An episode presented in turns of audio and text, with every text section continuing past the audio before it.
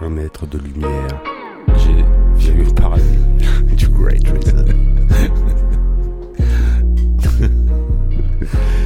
voilà, donc nous sommes avec euh, un Elohim aujourd'hui. Euh, qui euh, est venu avec un copain lémurien, mais qui souhaite rester anonyme pour l'instant. non, il se cache.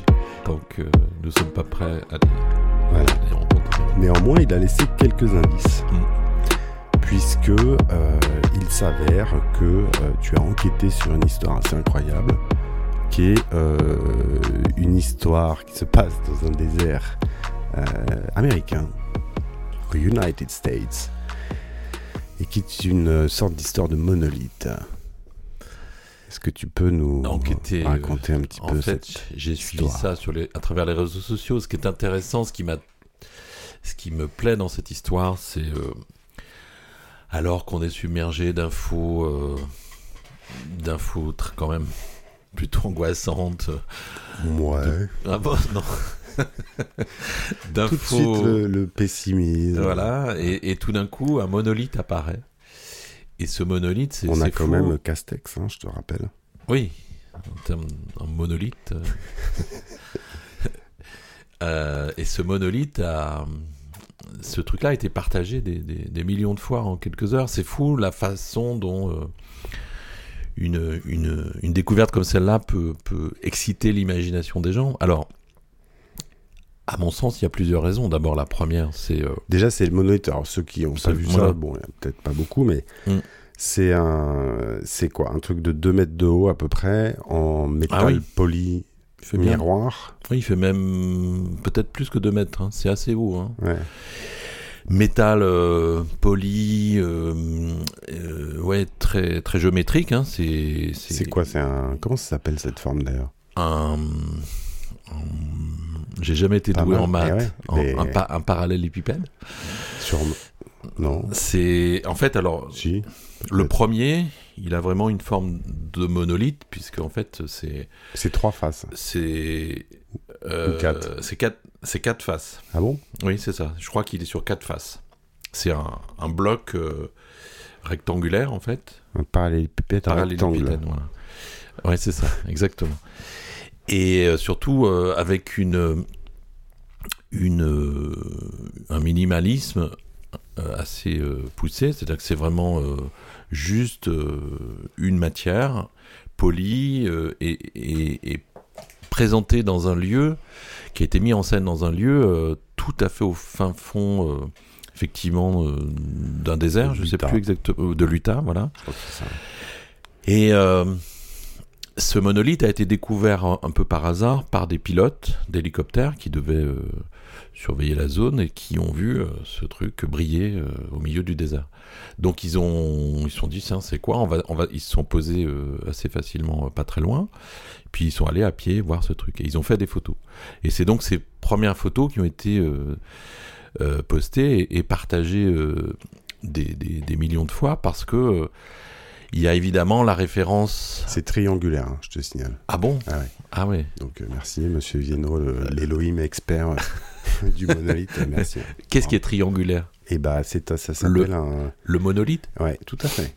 Tout à fait. Ça s'appelle. Mais est-ce que, est que celui-là était triangulaire? Non, je crois pas. Le monolithe de l'Utah était un pilier métallique qui se trouvait dans un canyon en grès rouge dans le nord du comté de San Juan, dans l'Utah.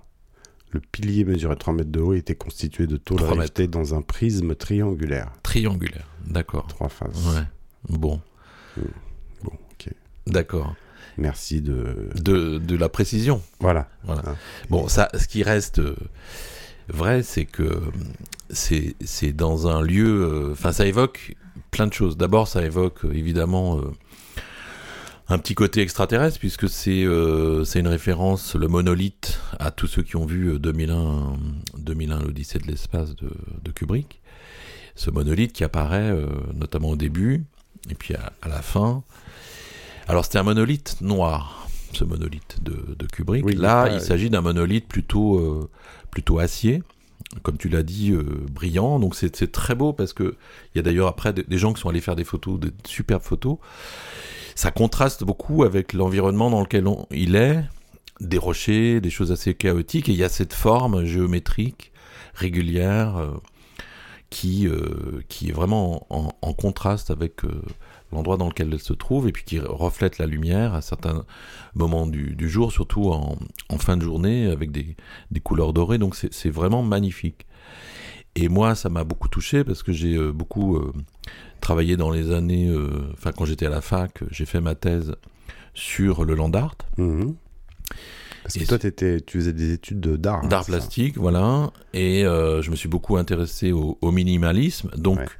notamment à, à des gens comme euh, comme Sol Lewitt, Carl André, euh, qui travaillaient avec ces formes géométriques. Tu parlais de, de triangles. Eux, ils étaient beaucoup. c'est des formes. ils utilisaient beaucoup le, le carré, parce que le, carré est une forme qui euh, sur laquelle on on ne peut pas. euh, comment dire qui, qui est la plus neutre possible avec le cercle. Le carré Ah oui. et le cercle sont des, des formes très neutres. C'est-à-dire que dès que tu commences à faire un rectangle, ça peut évoquer un corps vertical, ou une silhouette en tout cas, enfin quelque chose, ou un, un- horizontalement, c'est plutôt un paysage.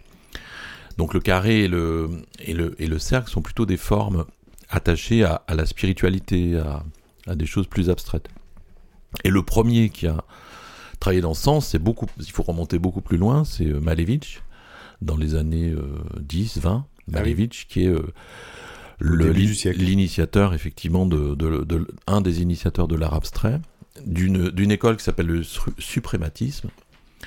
Et Malevich, lui, donnait à cette forme, donc il a fait un tableau très connu qui est le, le carré noir sur fond blanc, puis le carré blanc sur fond blanc. Donc euh, là, on est vraiment dans la, la notion de quasiment de d'abstraction totale, voire même de, disparition. de- arnaque, euh, Enfin, non, non, il parce y a que pas un côté un peu euh, il y a un côté un peu extrémiste. autodérision. euh, Non, pas du tout, pas chez lui. Ah. Surtout pas euh, autant chez Duchamp. Il y avait beaucoup de, de dérision dans son travail. Marcel Duchamp. Ouais, ouais.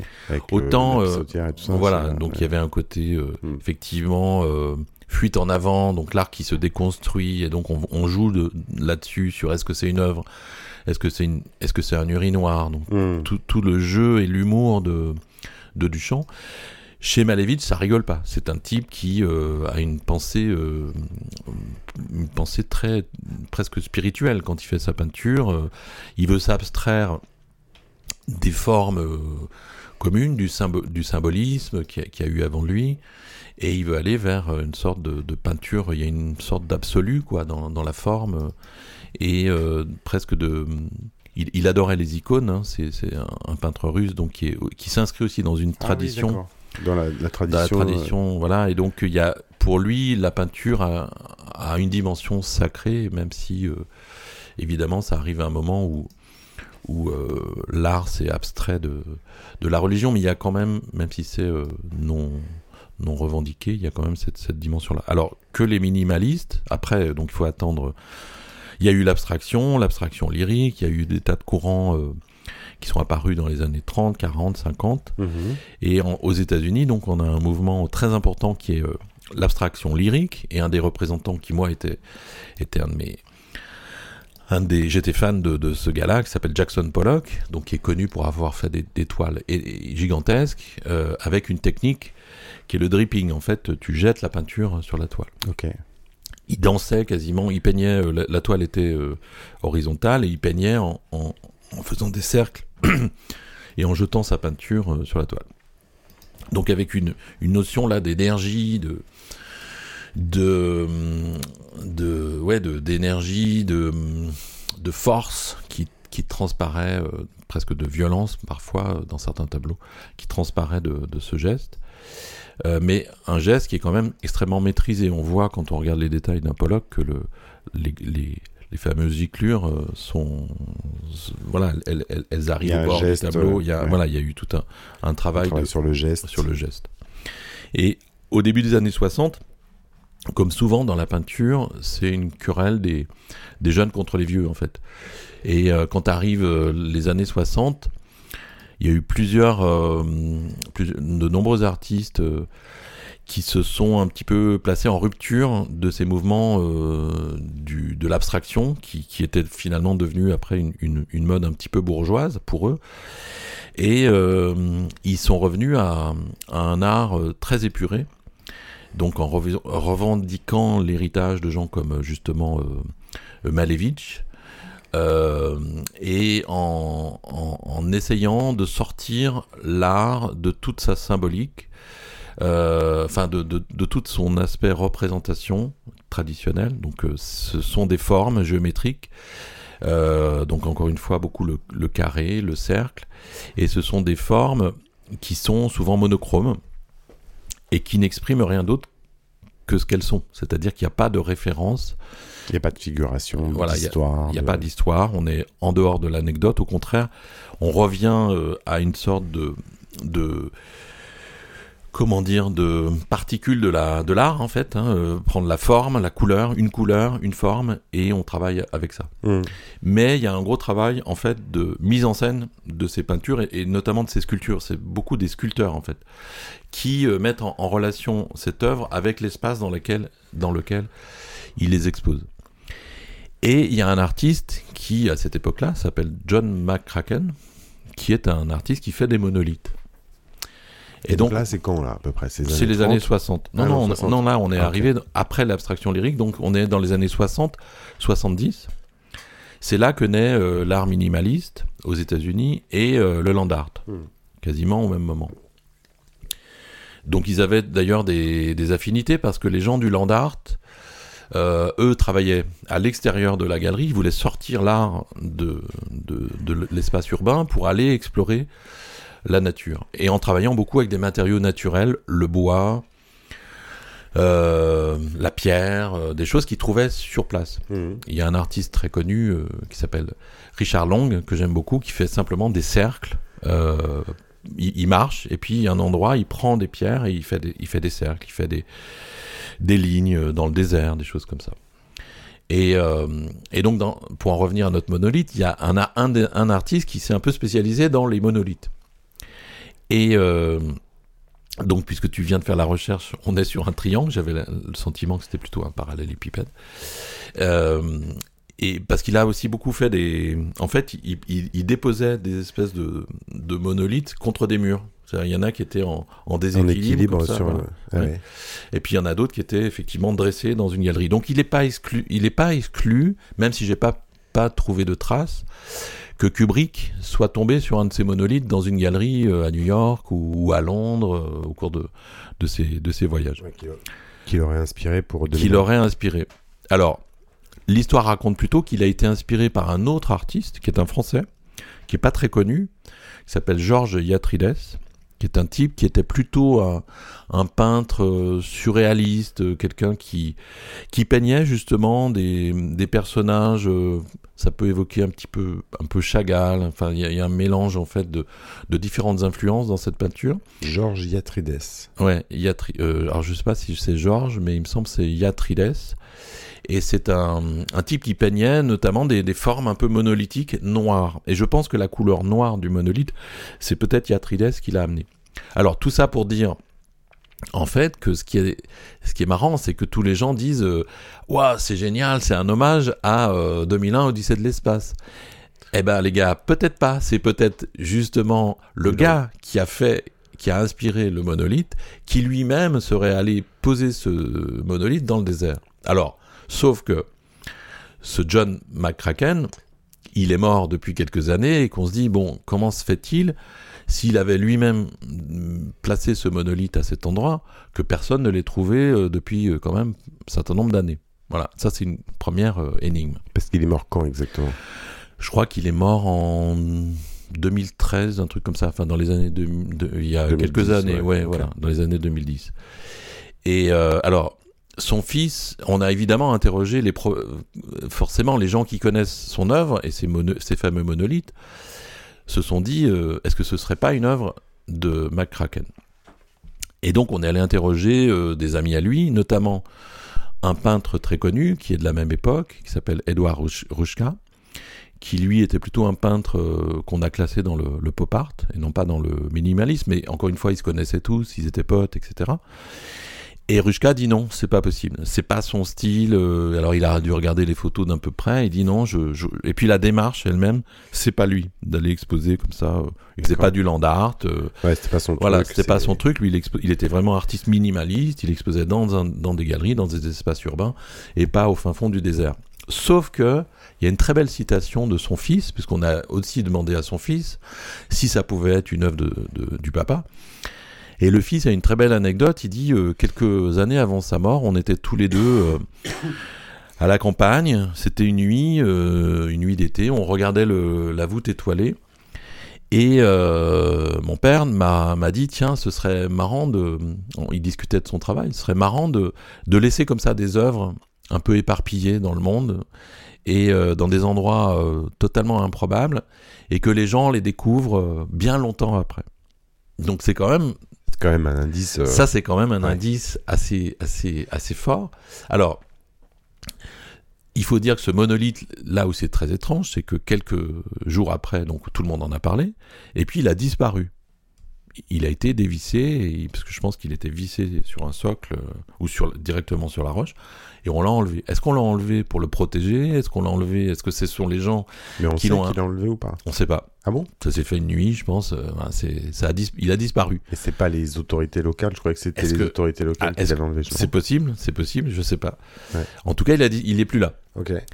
Alors, tu- toi, tu penses que c'est- c'est les autorités locales qui l'ont enlevé Pourquoi? Pour, pour pas que ça devienne un lieu de culte ou un lieu. Ouais, ou parce que euh, j'en sais rien, pour un truc de, euh, de dire qu'il va y avoir des tas de gens qui vont essayer d'aller le voir et que c'est un désert, une zone protégée, j'en sais rien, c'est C'est dangereux. possible, ouais. Je sais pas.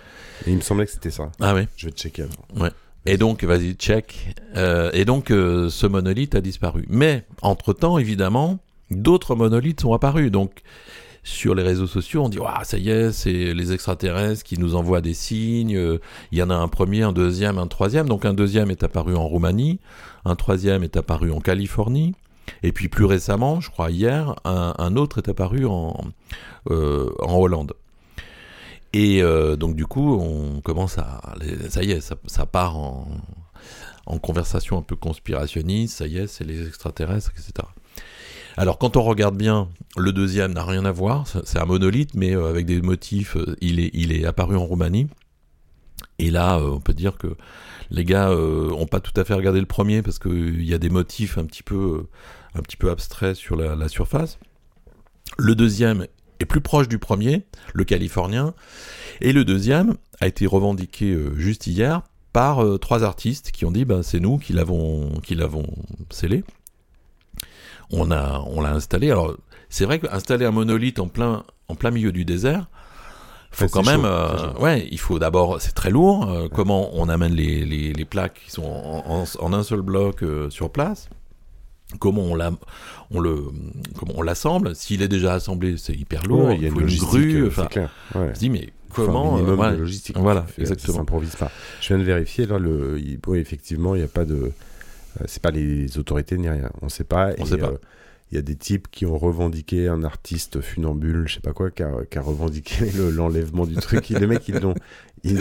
Apparemment, il y a un photographe euh, qui était sur place et, euh, et qui dit, euh, les gars disaient, faut pas laisser de traces, etc. Ils se sont tirés euh, avec un monolithe dans une brouette, les mecs. Alors, c'est ça, c'est pour le premier. Le, le deuxième, euh, en Roumanie, je sais pas ce qu'il est devenu. Le troisième, donc des artistes ont revendiqué. Alors pourquoi ils ont été euh, obligés de revendiquer? C'est parce qu'entre temps, et là on rejoint nos épisodes précédents, les QAnon on dit c'est une horreur ce truc-là, il faut l'enlever, euh, c'est une. euh, Et, et, et donc ils l'ont détruit. Ils ont voulu. ils- Oui, ils ont- ils l'ont détruit et ils ont mis une croix à la place. Donc je sais pas si c'est des, des, des QAnon, mais en tout cas, euh, apparemment les, les artistes évoquent les QAnon et, et la sphère, on va dire, euh, ultra, euh, ultra catholique, enfin des gens qui disent que c'est un, sacrilège de, de laisser ce genre de. ouais, Le monolithe. voilà. ouais. Et, et donc moi ça m'a ça, m- ça me plaît parce que c'est un moment où euh, effectivement on n'a que des nouvelles plutôt euh, plutôt euh, plutôt pessimistes et là je trouve qu'il y, a quelque chose qui se partage qui est de l'ordre du merveilleux qui euh, fascine les gens. Et puis euh, bah moi ça me touche parce que j'ai j'ai donc beaucoup étudié le land art et puis des artistes qui aujourd'hui sont totalement oubliés enfin par le grand public ou, même très peu connus du grand public. Notamment un artiste que j'aime beaucoup qui s'appelle Walter de Maria. Il faut, il faut savoir qu'effectivement, mettre un, monolithe en plein milieu du désert, quand on voit la photo, c'est très beau, mais quand on se dit, mais comment ils ont fait C'est quand même euh, un- une performance. Et alors, Walter de Maria, lui, c'était des performances justement extraordinaires. Il a. euh, plus- Attends, juste un truc sur le land art, parce que euh, comment, comment, c'est quoi le, le modèle économique du coup? Parce que l'œuvre, par définition, tu peux pas la transporter. Euh, donc, euh, comment tu collectionnes du land art par exemple C'est- Ils ouais. se faisaient faire des, des commandes chez des riches particuliers, peut-être, ou des trucs comme ça Voilà, il y avait un, un côté, euh, ils étaient sou- souvent soutenus par des, par des sponsors, des mécènes en fait. Et puis, euh, euh, leur œuvre, enfin, la représentation de l'œuvre était signée par l'artiste. C'est-à-dire que Richard Long fait des photos, des très très belles photos d'ailleurs en noir et blanc, qu'il a grandi et qui sont exposées Ah, ensuite dans des galeries ou des musées. C'est ça que Voilà. tu achètes. Voilà. Ou alors il va ramener certaines pierres et il va les réassembler dans une galerie. Mais c'est vrai qu'il y a ce côté art éphémère qui est très touchant dans, dans le land art. Euh, et, et du coup, Et puis euh, un côté art gratuit, euh, voilà. euh, voilà, qui dépend pas des conditions d'ouverture d'un musée, d'un truc, d'un machin, etc. C'est juste tu vas à l'endroit où il y a cette œuvre et euh, tu en profites. C'est ça. Et puis, euh, il y a une réflexion aussi sur euh, le, pays, le paysage. Enfin, c'est des gens qui euh, s'inscrivent finalement dans une tradition de la peinture qui est le, paysage, mais qui le, qui le retraitent dans l'art contemporain d'une manière différente. Après, effectivement, il y a aussi tout un questionnement sur, sur la valeur marchande des, des œuvres. Et euh, donc, il y, en a- un qui, moi, m'a fasciné euh, plus que les autres, qui s'appelle Walter de Maria, qui lui était un, barge total, c'est-à-dire que lui était capable de d'enfoncer une tige de, de, de laiton d'un kilomètre dans la terre, à, à Cassel, en pleine ville, pour la Documenta, euh, je crois que c'était la Documenta 5, c'était- donc la Documenta, pour ceux qui connaissent pas, c'est un... C'est où, Cassel C'est Cassel, c'est au fin fond de l'Allemagne, euh, je sais plus exactement, j'y suis allé en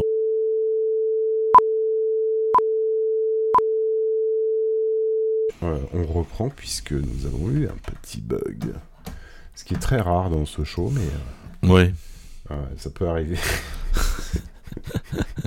heureusement qu'on n'est pas en direct. hein. Et donc, tu nous parlais de euh, d'un artiste qui t'a marqué en land art. Oui, un des artistes qui m'a vraiment fasciné, euh, c'est Walter de Maria.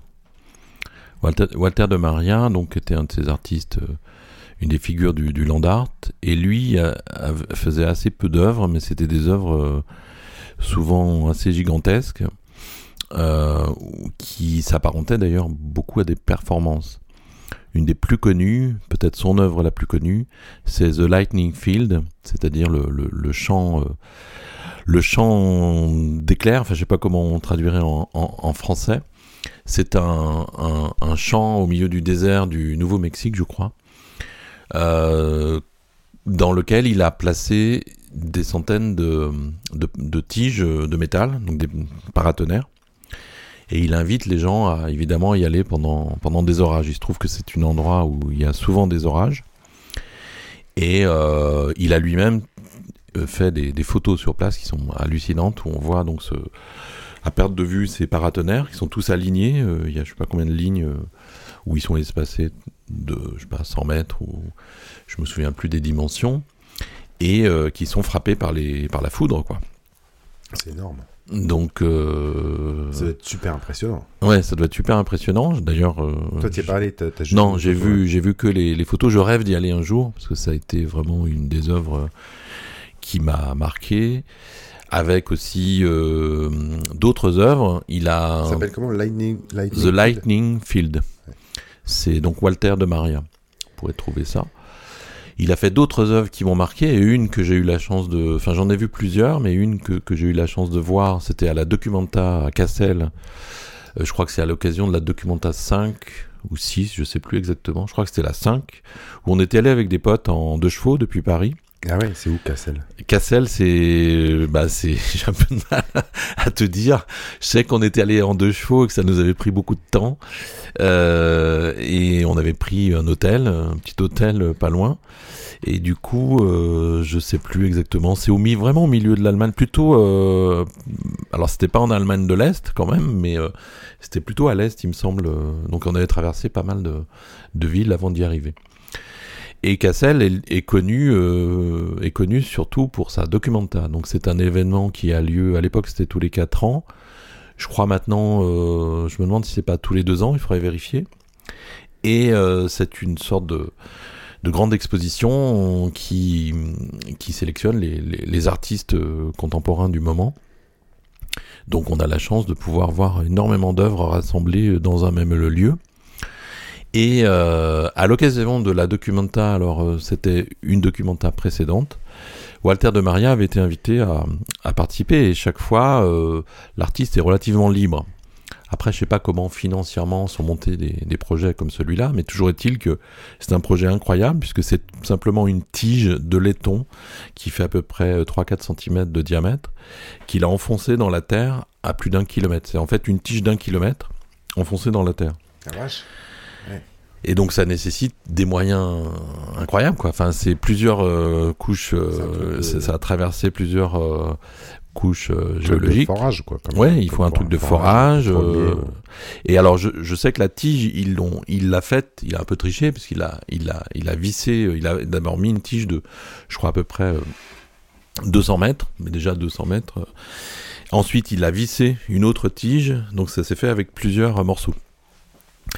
Et ce qui est extraordinaire et, assez touchant, c'est qu'en fait, euh, quand vous allez à la Documenta, si un jour vous allez à Cassel, vous allez à peine peut-être passer à côté sans la voir, euh, passer même marcher dessus. C'est une sorte de dalle qui est inscrite euh, dans le, jardin, quoi, du, devant le monument principal.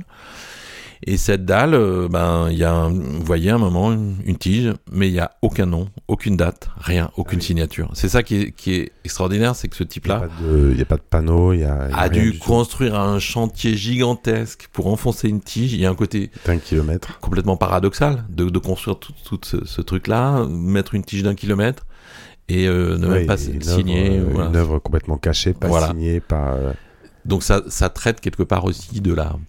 de de la fragilité des choses, de l'invisible. Enfin, de, voilà, on peut on peut disserter euh, des heures sur cette œuvre, mais je trouve qu'il y a quelque chose de très fort. Il a aussi une œuvre euh, que j'ai pas pu voir, qui était à New York, qui était, euh, alors vous imaginez une, galerie d'art contemporain en plein Manhattan, une tour, et puis vous montez, vous prenez l'ascenseur, et tout d'un coup vous sortez de l'ascenseur, vous, vous, pensez rentrer dans une galerie, et là il y a une, déjà il y a l'odeur de la terre qui, qui vous terre un peu humide, qui vous qui vous prend à la gorge, et puis, euh, dans cette galerie toute blanche, ben, la galerie est remplie de terre, tout simplement. Donc, c'est une vitre où vous allez être face à une vitre et une galerie remplie de terre. Donc, c'est des espèces d'œuvres complètement. Ouais, un peu chelou, quand même. Euh, ouais, c'est en même temps, c'est une réflexion sur. Euh, Qu'est-ce que ça signifie d'amener de la terre dans ce lieu qui est donc une terre noire, une belle terre hein, C'est la terre, euh, la terre qu'on utilise pour, pour, pour jardiner. Enfin, il y a toute une réflexion aussi sur euh, l'urbanité, euh, le, le lieu, enfin, et puis on vient voir quelque chose, on le sent avant de le voir. Enfin, il y a tout un. Mais il n'y a pas un, questionnement sur l'art aussi, parce que c'est. Bien sûr. Il y a un côté aussi un peu absurde de mettre de la terre dans une galerie d'art. Bien euh, sûr, il y a chez Walter de Maria, euh, bien sûr, ce questionnement-là de de, on est dans, dans, une époque, les années 60-70, où il y a une remise en question de, du, de l'industrie même de, de l'art, enfin du marché de l'art, enfin de l'industrie du marché de l'art. Bah, et qui n'est pas encore devenu une industrie, mais qu'il qu'il est devenu aujourd'hui. Oui, qu'il est devenu et qui... Euh, et, ces artistes, euh, effectivement, remettaient en question même la notion d'exposition. C'est quoi une exposition euh, C'était aussi une des un des leitmotifs de Buren au, début de sa carrière. Buren, qui, donc artiste français, Daniel Buren, qui, qui fait une expo au Centre Pompidou, une de ses expos les, plus connues dans les années 80, euh, je crois où vous allez au centre Pompidou, vous, devez monter en haut de la, du centre, et puis euh, pour voir son œuvre, c'est en fait des drapeaux avec des, rayures qu'il a mis sur tous les grands bâtiments de, la ville. Donc mmh. vous allez dans un musée, et puis finalement l'œuvre est, et, à l'extérieur, et puis il y a un petit côté poétique à, imaginer que ça flotte sur des, petits drapeaux euh, de couleur, mmh. un peu aux quatre coins de, Paris. quoi. Donc il y a effectivement, tu as raison, une, une, une réflexion sur, euh, sur le le fait d'exposer, de est-ce que est-ce qu'est-ce que finalement euh, quelles sont les limites d'une œuvre d'art? Est-ce que euh, d'aller planter des, des, mettre des pierres euh, au fin fond du désert, c'est c'est une œuvre d'art? Enfin, il y a, voilà, il y avait aussi ces questions-là. Mmh. carrément, non, mais c'est super intéressant. Et, et, on en revient à nos monolithes. et donc, si tu veux, pourquoi on parlait de ça en fait? Parce que, euh, bah parce que y a, y a des gens ont dit oui c'est du land art. Alors oui effectivement on peut et on peut euh, se demander si pour en revenir à lui, McCracken n'est pas allé jusqu'à euh, un moment disséminer certaines de ses œuvres dans la nature. Sauf que on n'en est pas sûr. Personne n'a pour l'instant revendiqué le premier monolithe qui est le plus beau, hein, qui est quand même le plus le plus plus abouti. Le plus abouti. Voilà, les autres c'est un peu des copies, un peu ratées, les, notamment la, la, la Roumanie là, ça fait un peu un peu c'est bizarre. Euh, donc c'est un, euh, peu romanophobe, je trouve. Ce que tu dis. Je ne fais que dire que le, le, roumain a juste des, des, Il me semble avoir vu des motifs dessus. Donc, euh, mmh. c'est une interprétation. Euh, je ne sais pas si c'est une interprétation roumaine, mais euh, c'est une interprétation du premier, en fait. D'accord, ok. Ouais. Et tu avais vu, toi, tu avais suivi ces, ces, trucs de Nazca. ça te dit quelque chose, les Nazca? Bien sûr, bah ça c'était. Parce que c'est aussi du landar. Oui. En fait. Bah, c'est du land art avant la lettre, mais on ne sait pas d'ailleurs euh, quelle est la nature de, l'origine de ces lignes. Donc Nazca, c'est des lignes, euh, mais alors là, qui sont immenses, hein, c'est des, dessins en fait, qui ont été dessinés euh, dans, un désert et qui ne sont visibles que de, vue d'avion. C'est ça qui est extraordinaire, c'est que ces dessins sont très anciens. Je ne sais plus exactement à quelle époque on les date. Mais euh, je ne sais pas s'il y a un accord sur la datation. Ouais. Euh, mais euh, c'est très vieux, c'est ouais, très plusieurs milliers mmh. d'années de, mmh. toute façon, quoi. C'est pas un truc qui a été fait il y a 200 ans. Oui, c'est ça. Plusieurs milliers, je sais pas, mais effectivement, c'est très très ah bah, ancien. Je crois, hein. ouais. Fact-checking à la vie, attention. Et en fait, Nazca, voilà, c'est des, des lignes qui, qui, forment des, des, dessins plus ou moins figuratifs, des formes d'oiseaux, des formes plus géométriques, qui sont visibles que, de, que vus du ciel. Donc on se dit, mais comment ces gens-là ont pu, avec les moyens de l'époque, de leur époque, euh, et pourquoi avoir dessiné ces formes dans le désert? C'est moins 300, moins 800, tu vois, donc c'est 2000, euh, plus de 2000. Ah oui. D'accord, plus de 2000, euh, oui, tout à fait. donc voilà, des dessins visibles que du ciel. Donc, comment, pourquoi ils font ça? Exactement. Et comment ils font? Parce que c'est quand même pas évident faut quand même des notions de, ouais, de... géométrie, de mmh. mise à l'échelle. Tu vois, mmh. si tu fais le dessin même sur un petit bout euh, de mise à l'échelle et tout ça, de mathématiques, quand même, euh, bon, après, voilà, qui mmh. sont pas évidents, évidents. Euh, et après, il y a eu. Non, mais c'est bon, c'est juste ce disque dur. C'est l'esprit. Moi, à mon avis, c'est les, les, esprits là qui de Nazca qui commencent à s'agiter. Ah ben non, tu parles avec un Elohim comme toi. Et euh, il y a des types qui, du coup, disent que c'était pour des, euh, faire signe à des, euh, à des extraterrestres qui passaient dans le ciel, des trucs comme ça. Peut-être. Bah, enfin, on sait... oui, il y avait sans doute, bah, depuis très longtemps, des, des rites liés des ovnis, tu vois, ils se sont dit, putain, il faut qu'on communique avec ces gars-là, peut-être. Oui, de toute façon, dans, quand tu vois d'autres œuvres dites primitives, on dit l'art primitif, les œuvres primitives, comme par exemple Stonehenge. Stonehenge, on a quand même maintenant la certitude que c'est un, une œuvre, donc c'est cette construction en Angleterre euh, mégalithique avec des, des ben justement des ce sorte de monolithes. Hein. Les mmh. menhirs, c'est des monolithes, mais là c'est une forme euh, ronde et en fait on, on, on a on a aujourd'hui la certitude que c'était lié à un rite solaire, ou en tout cas que c'était euh, le soleil n'apparaît qu'à le au moment de comment on appelle ça l'équinoxe de l'équinoxe apparaît exactement au-dessus d'une pierre au centre du, du cercle. Enfin, il y a tout un un rite qui était lié au soleil. Après, ça reste évidemment énigmatique, et, notamment ce qui reste énigmatique, c'est la façon dont ça a pu être construit avec les moyens de l'époque, sachant que ces pierres ont dû être transportées alors après, il y, a des, il y a des interprétations encore euh, récentes. Hein, de, parce que je crois que ça vient d'assez loin, euh, plusieurs centaines de kilomètres. Oui, oui, tout à fait. Comme les, les statues de l'île de Pâques, qui ont été aussi pas mal euh, déplacées. Mais ça, on en reparlera lors d'autres d'autres émissions spéciales.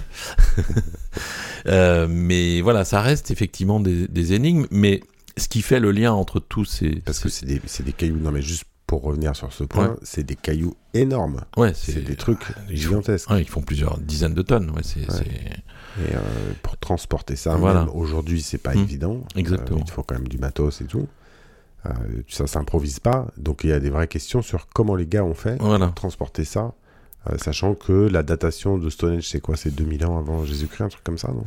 Je sais plus exactement, mais c'est effectivement, euh, c'est comme les, les menhirs, c'est des, on appelle ça des, des œuvres, euh, c'est pré, préhistorique, quoi. Donc, euh, ce qui est effectivement l'énigme, c'est comment ça a été construit et surtout aussi à, quoi ça sert, pourquoi, c'est-à-dire quels étaient les, donc certains spécialistes disent qu'il y, a un rite solaire, peut-être avec des sacrifices, des choses qui aurait pu euh, être euh, être le, support de, de, de, rites euh, de ce type-là. Moins 2800, moins 1100. voilà. Et, et, et, toujours est-il que ce qui fait aussi le lien entre ces œuvres, c'est la fascination pour, pour le ciel, les mmh. étoiles, mmh. quelque chose qui, même la lune, enfin, qui devait effectivement être une, une interrogation pour les gens de l'époque, puisque ça l'est encore pour, pour nous. Euh, est, est-ce qu'il y a une civilisation euh, extraterrestre? Est-ce que euh, on est les seuls dans cet univers? Enfin, moi, je, je, pense que ce qui soignerait beaucoup de, de gens ou, de, ou, de, ou même de, de sociétés, c'est le fait d'obliger les gens à aller la nuit contempler les étoiles. Ah oui. Bah déjà, il faut pouvoir les voir, hein, parce que ça, c'est pas évident. Si j'étais président de la République, je, dirais, voilà, vous avez une obligation, c'est de regarder les, étoiles euh, au moins euh, une fois par mois, passer une heure à, regarder les étoiles. Parce que ça, ça donne un autre euh, sens à ce qu'on est. Et, non, mais c'est vrai que on est complètement déconnecté du cosmos dans, dans nos vies modernes on est déconnecté, on a un ego surdimensionné. C'est-à-dire qu'on est, on pense que, que, tout se rapporte à la, à la Terre, que qu'on est voilà, seul dans l'univers. Hmm. seul dans l'univers. Non mais attendez, vous déconnez les gars. Pas possible. Enfin, quand on voit la taille de l'univers, mais au nom de quoi on pourrait dire qu'on est seul dans l'univers? Ouais, ouais, ouais. Non, mais toi, je sais que t'es pas seul dans l'univers. je suis déjà habité. non, mais après, sur les extraterrestres, moi, ma, une de mes hypothèses, c'est que il faut même pas chercher dans d'autres euh, planètes il faut chercher dans d'autres dimensions, en fait. Hmm. T'es un peu apapiste, toi, je pense. ça veut dire quoi, ça Apapiste. Apapiste, c'est il y a un, sage euh, euh, moderne occidental qui euh, s'appelle Apap. ah oui, notre ami Clément Apap. Un petit côté apapiste, je trouve. Oui, on fait un peu partie de la même secte, si on peut dire. Oui, c'est vrai qu'on partage pas mal d'idées. Moi, ça, je, ne sais pas trop, mais par contre, euh, sur les données euh, euh, actuelles de ce qu'on croit connaître de l'univers, c'est tellement grand, c'est hallucinant les chiffres. Tu peux, en fait, c'est tellement énorme. Moi, c'est inimaginable. C'est parce que quand j'étais gamin, dont on parle, c'est il y a plusieurs milliards de galaxies carrément, quoi. Évidemment. De- Moi, quand j'étais. Non, mais l'autre- Non, mais c'est. Non, mais. Mais bien sûr, non, mais c'est l'inverse qui, qui est. Tu te fous de moi, mais c'est l'inverse, c'est moi qui te oui, fais- mais c'est- pas du tout évident. Des milliards de Des galaxies. milliards, mec. oui. Des, mil- des milliards de galaxies. J'avais fait, j'avais fait un, un, un calcul quand j'étais gamin. Ah ouais. J'étais déjà fasciné par euh, l'immensité de l'univers, l'astronomie. Je, je lisais beaucoup de, de bouquins sur les ovnis. T'as les- arrêté le calcul depuis. hein. Ouais, le calcul. Mais à l'époque, euh, je faisais l'effort. Et alors, je sais pas si j'ai pas revérifié depuis, mais j'avais euh, étonné mes parents. J'ai dit voilà, euh, vous partez d'un point. euh, Ici, alors j'habitais dans un petit village à Mayonna, à côté de Bourg-en-Bresse, tu vois, donc c'est pas le centre du, du monde, mais et, j'avais dit voilà, vous prenez un point A ici, et puis on va faire la ligne du temps, on va remonter dans, dans le passé. Vous avez Jésus, donc il y a 2000 ans, c'est 2 cm. Donc là, voilà, là, on a, là c'est nous, là, Jésus, paf, on a fait déjà 2000, 2000 années, d'accord? Vous allez me dire, euh, oui, oui, où est-ce que vous allez trouver le, le début de l'univers? Alors mes parents me disent, bah, bah, ou du jardin, non, un truc comme ça. Je dis non, plus loin. Bah, euh, à Bourg, à 15 km. Non, encore plus loin. Il faut aller quasiment jusqu'au milieu de la Méditerranée, quoi. C'est-à-dire que tu te rends compte? Ah ouais, putain, Voilà. c'est dingue. Tu vois, c'est aussi. quel âge? Euh, Je sais pas, je devais avoir 10-12 ans quand je calculais ces trucs-là. Ah ouais. Bah oui, il faut un peu s'intéresser. Ouais, tu, tu, tu lis des bouquins d'astronomie, tu, tu, tu calcules. C'est pas, c'est des calculs assez simples. Faut- J'avais une petite ca- début de calculette à l'époque. C'était les, tu sais, les. les Non, non, mais c'est marrant de faire ce calcul Ouais. 12 ans, de penser à ça. C'est Ouais. marrant. ouais. Ouais, je- je- mais ça m'a toujours fasciné. C'est l'immensité euh, du temps, de l'espace. euh, voilà, donc, euh, et c'est et c'est quelque chose qu'on devrait, euh, on devrait y penser quasiment tous les jours. Se dire, attends, là c'est Jésus, là c'est. Ouais. Ouais, tu vois un peu le. Tu marches, tu marches, et chaque fois que tu marches, tu, tu fais euh, enfin un pas. Si ça c'est 2000, 2000 euh, années. euh, tu fais, euh, je sais pas, 20 000 ou 30 000 années en un pas, quoi. Tu vois, tu te dis, allez, et chaque fois, je fais un pas, 30 000 années. Et je marche pendant euh, des jours et des jours pour arriver jusqu'au début de l'univers.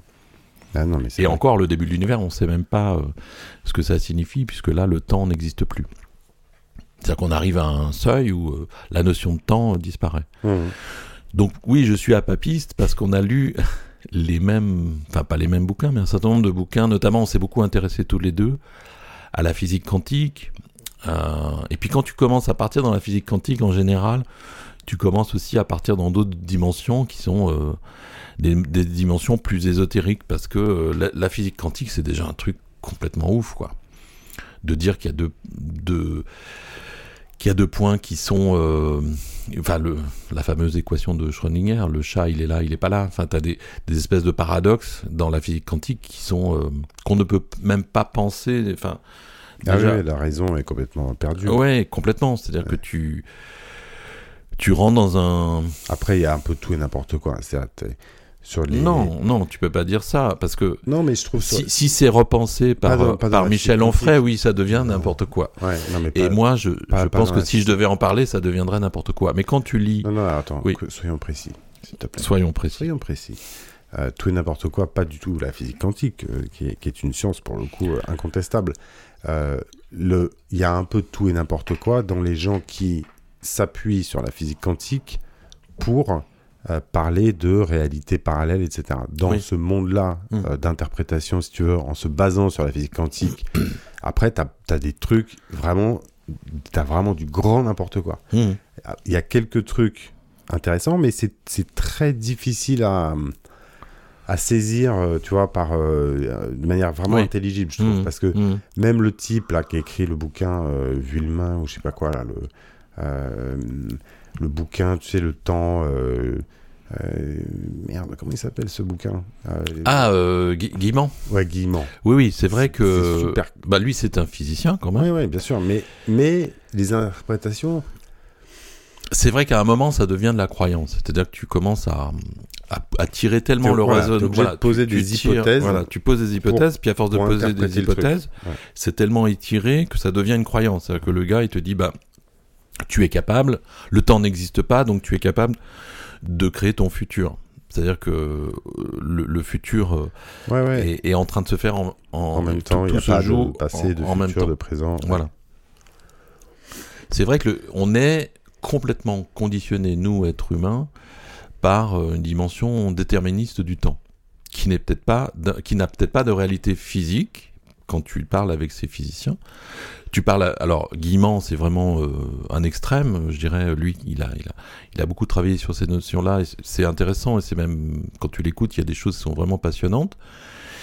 Mais euh, si tu prends euh, quelqu'un qui, qui fait référence, dont j'ai oublié le nom, qui, est, qui vit à Marseille, qui est, à, enfin, qui est dans la région, ça va me revenir, mais qui est un physicien qui s'est justement intéressé au, à la question du temps, euh, lui dit oui, le, temps, la notion du temps telle qu'on la perçoit, la linéarité du temps, dans la, physique quantique et dans certaines théories euh, euh, de, physique qui, parlent d'univers parallèles, de, je ne sais combien de dimensions, le temps n'a pas de, réalité, en fait. Et quand tu remontes, euh, ne serait-ce qu'au Big Bang, ça, ça, n'a pas de sens de dire un avant du Big Bang, en fait. Non, mais ça c'est vrai, oui. Ça, Après le temps, il y a une énigme euh, conceptuelle euh, depuis toujours. Enfin, Fabio Rovelli, voilà. Ah oui. oui, c'est ça, Rovelli. C'est lui qui, que tu devrais d'ailleurs euh, inviter. C'est un type fabuleux. Il arrive en plus à en parler. Moi, j'ai lu euh, un ou deux livres de lui. Il arrive à en parler avec beaucoup de, simplicité. Enfin, parce que t'imagines, euh, derrière, c'est des tas d'équations, des, trucs, et il arrive à, à, le, rendre accessible au plus grand nombre. c'est hyper. c'est assez déroutant, hein, le, le, temps déjà de saisir de d'ailleurs tu le vois avec les petits hein. les petits enfants ils mettent vraiment longtemps pour le coup à, correctement appréhender le temps euh, euh, autrement dit à l'appréhender selon les conventions euh, qui nous permettent d'utiliser le temps. Hier avant-hier mmh. demain après-demain aujourd'hui etc tout est jusqu'à 4 ans à peu près les gamins ils te disent toujours tout est aujourd'hui ou exactement ils ont raison parce qu'ils vivent dans l'instant présent aussi quand il te raconte un truc qui s'est passé il y a trois semaines, euh, à un moment, ils comprennent que c'est avant et donc ils disent hier, mais c'est genre mmh. non. Ouais, c'est ça, oui. Et c'est vrai que le temps, euh, nous, euh, on en a surtout une expérience, et c'est une expérience mmh. subjective. Complètement. et ça, ça n'est pas la réalité physique du temps. La réalité physique du temps n'est pas nécessairement l'équivalent de l'expérience subjective. Euh, mais c'est super dur. Moi, j'ai écouté, je sais pas combien de fois, les trucs d'Étienne Klein sur le temps, mm. etc. Euh, bon, après, j'écoute le soir, donc je m'endors au bout d'un quart d'heure, si tu veux. mais euh, c'est vraiment complexe. C'est déroutant parce que tout le monde connaît le temps et ralentir, machin. Mais quand tu creuses le concept, c'est un concept qui est extraordinairement compliqué, en fait. Mm. Ouais. Et donc, bah déjà, il y a le temps, le temps psychologique. C'est, pour pour euh, des psychologues, un enfant n'a pas la même euh, perception de la durée euh, qu'un adulte, et, même on dit que plus on vieillit, plus le temps passe vite. Mais c'est, il y a des mathématiciens qui ont fait même une équation là-dessus pour prouver, pour le prouver. oui, mais ça, t'as pas besoin de faire une équation. C'est-à-dire que. Bah, si. mais non, mais tu fais un truc de tu vois, toi, tu faisais des 2 cm quand ah oui, bon, oui, tu, tu mesures l'expérience que tu as. moi, j'ai une autre équation que, que j'ai inventée. Ah de, pour comprendre ça, c'est que quand tu as 5 ans, ok un an, c'est un cinquième de ta vie. Mm-hmm. C'est énorme. Ouais, c'est ça. Bah, c'est ça l'équation en fait. Voilà. quand, tu as 74 ans, comme toi, par exemple. je fais jeune, hein. je fais pas mon âge quoi. Non, mais quand tu as, je sais pas combien, 44 euh, ans par mm-hmm. exemple, mm-hmm. un an c'est un 44e. Ouais. Exactement. Donc c'est très court. Voilà. Et quand tu as 100 ans, c'est un centième. Donc bah, ça, ça se résume dans une équation. C'est ce que je voulais dire, mais tu as plus de, sens pédagogique que moi. Tu, tu l'as exprimé de manière euh, assez simple. Alors que ça, et, pour, pour le, calculer, il y a une équation, mais je, je, suis incapable de te la donner. Là. Et donc, euh, toutes ces histoires de temps, à un moment, est-ce que euh, tu penses qu'on peut réinitialiser le temps? Réinitialiser, c'est-à-dire en fait. euh, Faire un, un great reset du temps Ah oui, ça c'est pas mal, oui. Euh, Oui, il y a, il y a des, des moments où déjà tu, tu réinitialises, euh, c'est quand tu dors, quand tu es dans un autre euh, espace-temps. Ça m'a toujours fasciné aussi les rêves et la façon dont on met en scène euh, ces rêves. Euh, notamment euh, les rêves où, où tu as peur en fait. Tu, tu un, un peu inspiré de films d'horreur. Des fois, moi, il y a, enfin, alors là, ça s'appelle des cauchemars. Mais c'est vrai que des fois, tu te, Et toi, tu dois te faire des cauchemars de psychopathe. quand mon grand-père est mort, Le mec qui fait des jeux vidéo de, de tueurs en jure. série. Quand tu fais des cauchemars, si tu veux, c'est flippant, quoi. quand mon grand-père est mort, il est, il est apparu dans, dans, des, dans des rêves assez cauchemardesques. Et, et je me souviens d'une scène où il était derrière la porte. Et en fait, euh, tu vois, tu as quand même une mise en scène où tu es dans ton rêve et en fait, tu, tu sais très bien ce qui va se passer parce que c'est dans ton esprit. Mais tu, tu fais ta mise en scène en fait pour te faire T'as peur. t'as fait. vue subjective. euh, Voilà, c'est étonnant de, de, de faire sa mise en scène hein, de, de. Ah ouais, c'est bizarre, Hein ouais. Enfin bref, et on parle de, de- donc du. Tu voulais parler du, du Great Reset Ouais, ouais, ouais. parce que tu as découvert en fait, euh, et tu as découvert ça à quelle occasion? Pendant Non, le confinement? C'est euh, c'est toi qui m'as fait découvrir ça. Ah le- bon? Le Great Reset. Ah oui? Ouais. comment, comment ça À quelle occasion? pas toi? Ah non, c'est peut-être pas toi. Je me souviens, me souviens qu'on en avait parlé. Si, on en avait parlé euh, pendant le confinement. À l'époque où on, on s'était appelé et puis on, on se disait bon alors le monde d'après. On parlait du monde d'après. Ouais. C'était le sujet à la mode. tout le monde, euh, voilà, Ouais. le monde d'après, parce qu'on avait pris une sacrée baffe quand Bah même. oui, hein. Et donc, euh, à ce moment-là, effectivement, euh, d'autres gens euh, plus, plus, plus connus que nous ont parlé également, non pas du monde d'après, mais du Great Reset. C'est-à-dire on va, euh, bah, il faudrait tout réinitialiser après ce qui nous vient de nous arriver euh, et repenser le monde, repenser l'économie, repenser euh, les rapports entre les individus, une- créer une société plus égalitaire, plus respectueuse de l'environnement, plus, enfin la, la société idéale quoi. Mmh, Enfin, on- mmh. voilà. Sauf que ces gens qui parlaient de ce, ce Great Reset, c'était pas n'importe qui puisque c'était euh, c'est deux, deux, deux individus euh, et notamment un qui est très connu puisqu'il a créé le, le World Economic Forum à, à Davos qui se réunit chaque année en janvier je crois. Mhm, c'est ça, ouais. Schwab. Schwab, euh, comment il s'appelle son prénom? C'est Albert Karl, je crois. Karl Schwab, un bel accent allemand euh, qui rappelle Non, bah, Des- un Allemand. un Allemand qui rappelle non mais et puis respectable. et puis il a un look en plus on dirait euh, comment il s'appelle euh, l'acteur euh, il est chauve comme moi et il me fait penser à Erich von Stroheim tu sais le côté un peu C'est ça. Et d'ailleurs, il y a une espèce de légende qui. euh, il est né en 1938 en Allemagne, enfant abandonné. non Ouais. Hmm. Et euh, il y a des gens qui disent que c'est euh, le fils d'Hitler. non Je te jure. Ah, il lui ressemble pas trop ceci Non, dit non. il a voilà C'est ouais. euh, pas du tout une info que je donne. hein. C'est un truc de. Non, mais c'est un vrai truc. Il y a des Oui, mecs vraiment. bien qui sûr. te- des mecs qui te disent. Non, mais forcément, t'as les fantasmes qui reviennent quand tu l'entends avec son accent, parler anglais, avec son accent allemand, et puis euh, son look un peu à la von Stroheim. Mm. Tu, tu dis, ouais, il y a, il y a forcément des Roland un peu euh, de la Seconde Guerre mondiale qui doivent revenir chez certaines Eh ouais. personnes. Non, mais surtout que c'est un mec hyper puissant. Alors, hyper puissant, on ne sait pas, parce que bon, il a, il a créé un événement. C'est un mec qui est dans- il fait de l'événementiel. C'est pas non plus un. Il est, ceci ouais, dit, attends, juste un truc. il est écouté, il est respecté, il a vite quand Non, même, il a, il a, il a l'oreille de, de- C'est le fondateur d'un forum extrêmement influent. Euh, En quoi il est influent? Le World Forum? Mhm. bah, Je sais pas, tu as les, euh, les 500 boîtes euh, les plus riches du monde qui sont euh, partenaires de cet événement. Euh, le forum, euh, World Economic Forum, ne vit que des cotisations de ses membres. Euh, et euh, c'est euh, les 500 plus grosses boîtes du monde. Ouais. Bon, par définition, si tu à partir du moment où tu mets ces mecs ensemble dans un endroit, si tu veux, ils ont de l'influence, c'est incontestable, tu vois. Mm. Après, Euh, c'est pas pour autant, si tu veux, qu'il dirige l'intégralité de ce qui se passe au quotidien pour chacun des citoyens de la planète, c'est pas du tout. Mhm. Mais euh, c'est quand même des mecs ultra, ultra influents.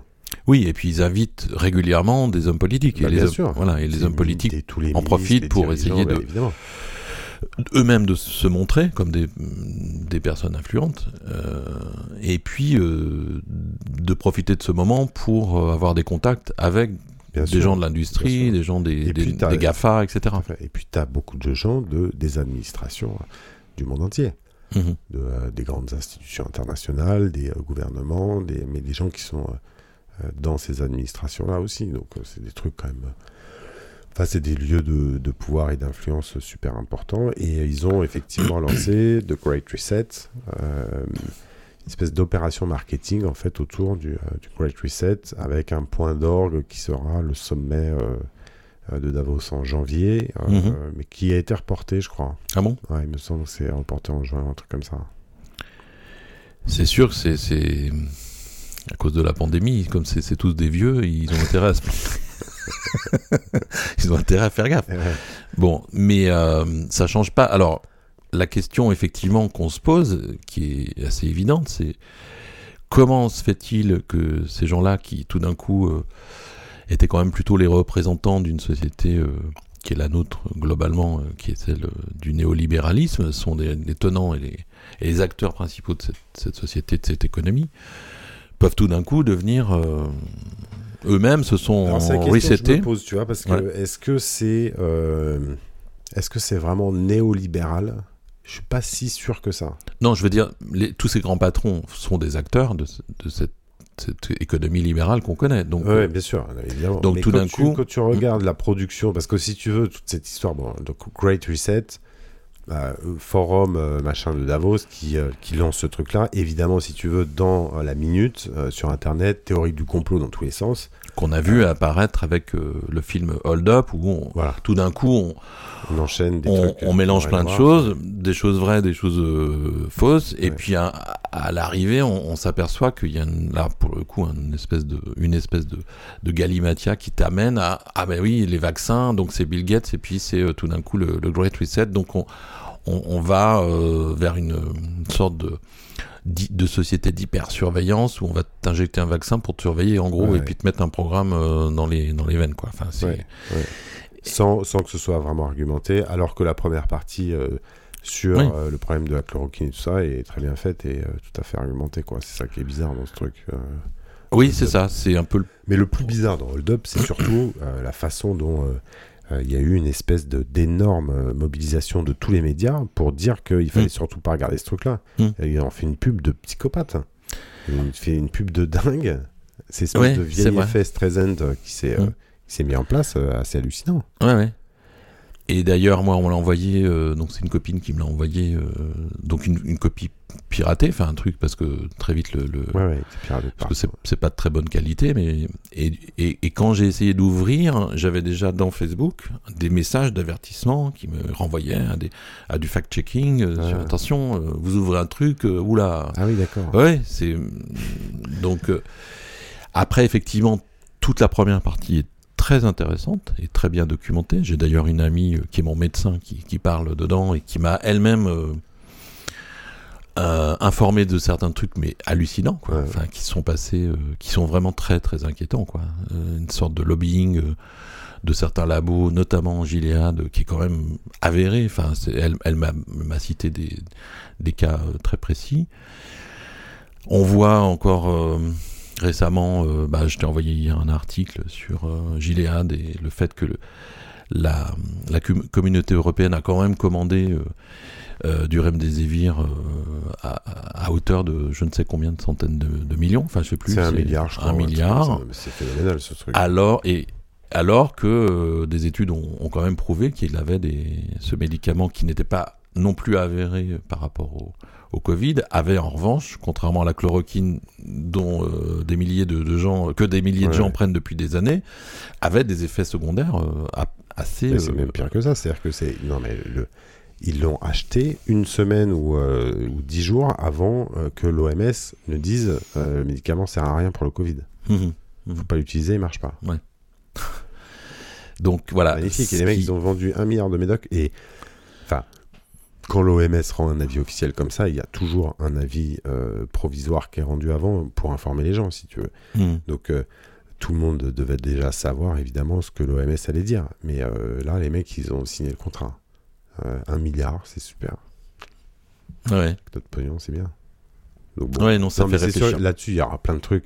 Ça, Après, il faut ouais. vraiment qu'il y ait des mecs qui s'y mettent et qui enquêtent vraiment sur ces sujets parce que Mm. Mm. c'est toujours pareil. C'est un peu le même problème avec le Correct Reset, c'est que il y a des faits qui sont vraiment problématiques Mm. euh, et euh, les médias focalisent euh, plus sur le, tout le développement complotiste qu'il y a autour de ces trucs, alors que c'est pas ça qui est intéressant. Mhm. Euh, les développements complotistes, on s'en fout. Tu peux aller sur Internet et trouver tout ce que tu veux si tu as Oui. envie de, de, de triper sur des trucs complotistes. Mais les médias, ils devraient aussi quand même regarder de manière un peu plus précise pourquoi il y a eu ce problème-là.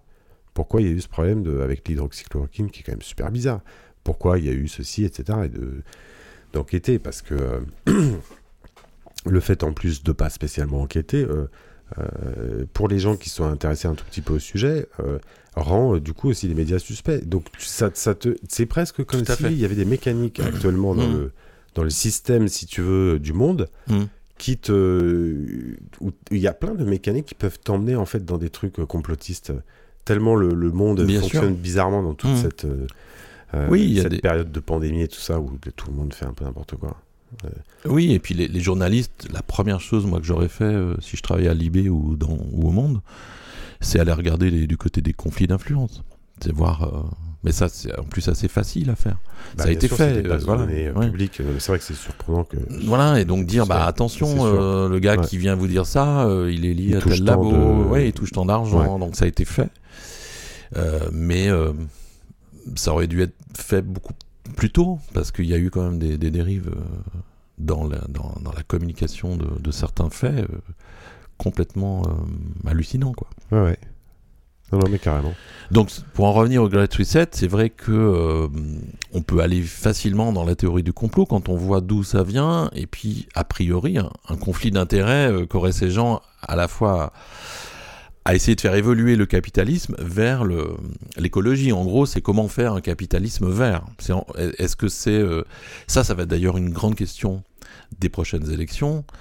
C'est euh, une question qui d'ailleurs divise euh, certains écologistes. C'est euh, est-ce qu'il faut aller vers un- une, une, une, écologie euh, liée à la décroissance? Ou est-ce qu'il faut aller, notamment grâce aux technologies qui arrivent, qui nous permettent, là encore récemment, il y a deux jours, on a quand même une, une communication qui est un peu passée sous les radars, donc a priori les grands médias, enfin j'ai pas, pas vu trop de communiquer sur le fait que la Chine avançait très vite sur la, la fusion nucléaire, c'est-à-dire que euh, la, la- J'ai pas vu du tout ça. Ouais, ouais, ils ont un- annoncé qu'ils avaient une sorte de prototype en fait euh, qui marchait, qui fonctionnait. Moi, je me souviens euh, quand j'étais euh, au lycée, on avait un prof de physique qui nous avait. Donc, c'était dans les années, tu vas dire, les années 50. Non, c'était un peu plus tard. Dans les années, euh, les débuts des années 80, on avait un, un prof de physique qui nous avait parlé de ça en disant ça viendra. euh, mais ça va être long, mais dans les années 30, 20, 30, tu vois. Ah ouais. Il s'était pas trop trompé, mon prof de Ah physique. ouais, ouais, carrément.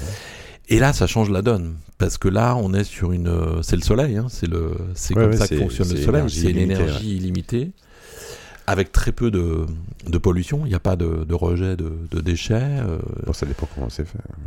mais Ouais, mais c'est quand même. euh, Théoriquement, oui. Théoriquement, oui. Bon, il y a toujours des effets induits, ça c'est sûr. Ce qui est fabuleux, c'est la, la température. Tu te dis même, euh, les Chinois, là, euh, est-ce qu'ils sont vraiment sûrs dans leur coup? Parce que ils font monter le truc à un tel niveau de température que c'est. Tu te dis, mais comment c'est possible? Mais tu sais qu'il y a. euh, ça, c'est vrai que c'est c'est sûrement un sujet à creuser. Euh, parce qu'il y a euh, aux États-Unis, par exemple, euh, à l'époque, tu, tu vois ce que c'est ITER, Hum, Bien sûr. Voilà, Bah, c'est le même programme, mais Voilà. européen. programme. euh, Sauf qu'il a pris euh, européen. 10 ans de retard par rapport aux Chinois, non, a priori. il est, il est pas européen, il est mondial, le truc. Il est mondial. Oui, tout à fait, tu as raison. les Japonais et tout ça. Ouais.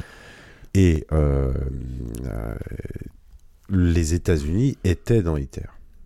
et ils sont sortis d'ITER un an, je crois, avant la signature officielle. Enfin, tu vois, un truc comme ça. Je sais Ah pas. oui? Ouais, ou six mois avant. Pour développer leur propre technologie. Alors, euh, le, la raison officielle, je me souviens plus, mais il y avait une espèce de raison officielle, mais qui était, je sais plus trop quoi. Bon, un espèce de, je sais plus quoi. Bon, un conflit, euh, je sais pas trop exactement. Mhm.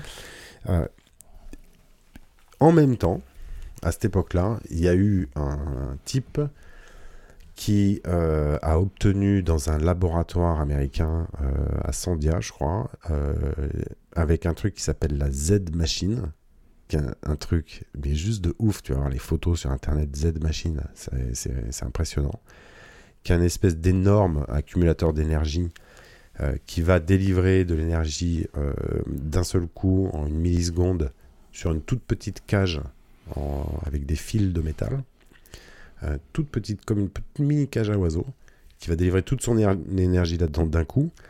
Et les mecs, quand ils ont fait ce truc-là, euh, ils se sont aperçus que ça montait à plusieurs milliards de degrés, le truc. Et donc ils ont refait les mesures plusieurs fois. Euh, ils se disent, c'est pas possible, bon. Et, euh, et ils ont confirmé ce résultat de plusieurs milliards de degrés. Donc ce qui est juste hallucinant. Mhm. Mais comment ils ont fait? Bah, avec cette manip de Z-Machine.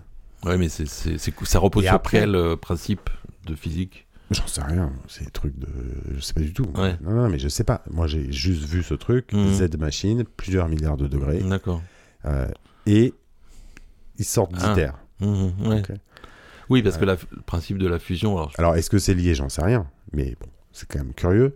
Euh, et après, surtout, cette histoire de Z-Machine. Il y a eu 2-3 semaines où, grosso modo, ils ont communiqué là-dessus, etc. Et après, au bout de 2-3 semaines, le discours a complètement changé. Ils ont dit non, c'est planté, euh, machin, etc. Et il y a eu une espèce de reprise en Hmm. main, si tu veux, du, euh, des déclarations scientifiques autour de Z-Machine. Probablement que les mecs se sont dit putain, c'est trop chaud, en fait, faut pas trop le dire. On a un truc euh, super performant, là, il vaut mieux le garder euh, pour nous. Mhm. C'est possible. hein. Euh, et que si les Chinois se mettent aujourd'hui à Ouais. communiquer là-dessus, c'est aussi peut-être pour montrer aux États-Unis attendez, on a aussi le Mmh. truc que vous aviez déjà il y a 10 ans. quoi. c'est possible. Faudrait regarder l'expérience chinoise. Je sais pas si, si c'est une Ce qui expérience bon. similaire Z-Machine ou si c'est une expérience plutôt ITER, ou là c'est une expérience.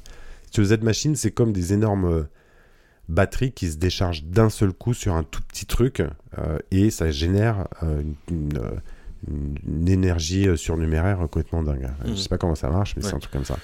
Le euh, ITER, c'est pas du tout le même principe. C'est un tokamak. Un tokamak, c'est quoi? C'est un comme une euh, comme tu sais les couronnes de Noël là, les trucs euh, Mhm. un, un tor, ça s'appelle en fait, c'est une sorte de boudin euh, circulaire euh, qui dans lequel on, on met une pression magnétique hyper forte et qui du coup si tu veux créer un plasma.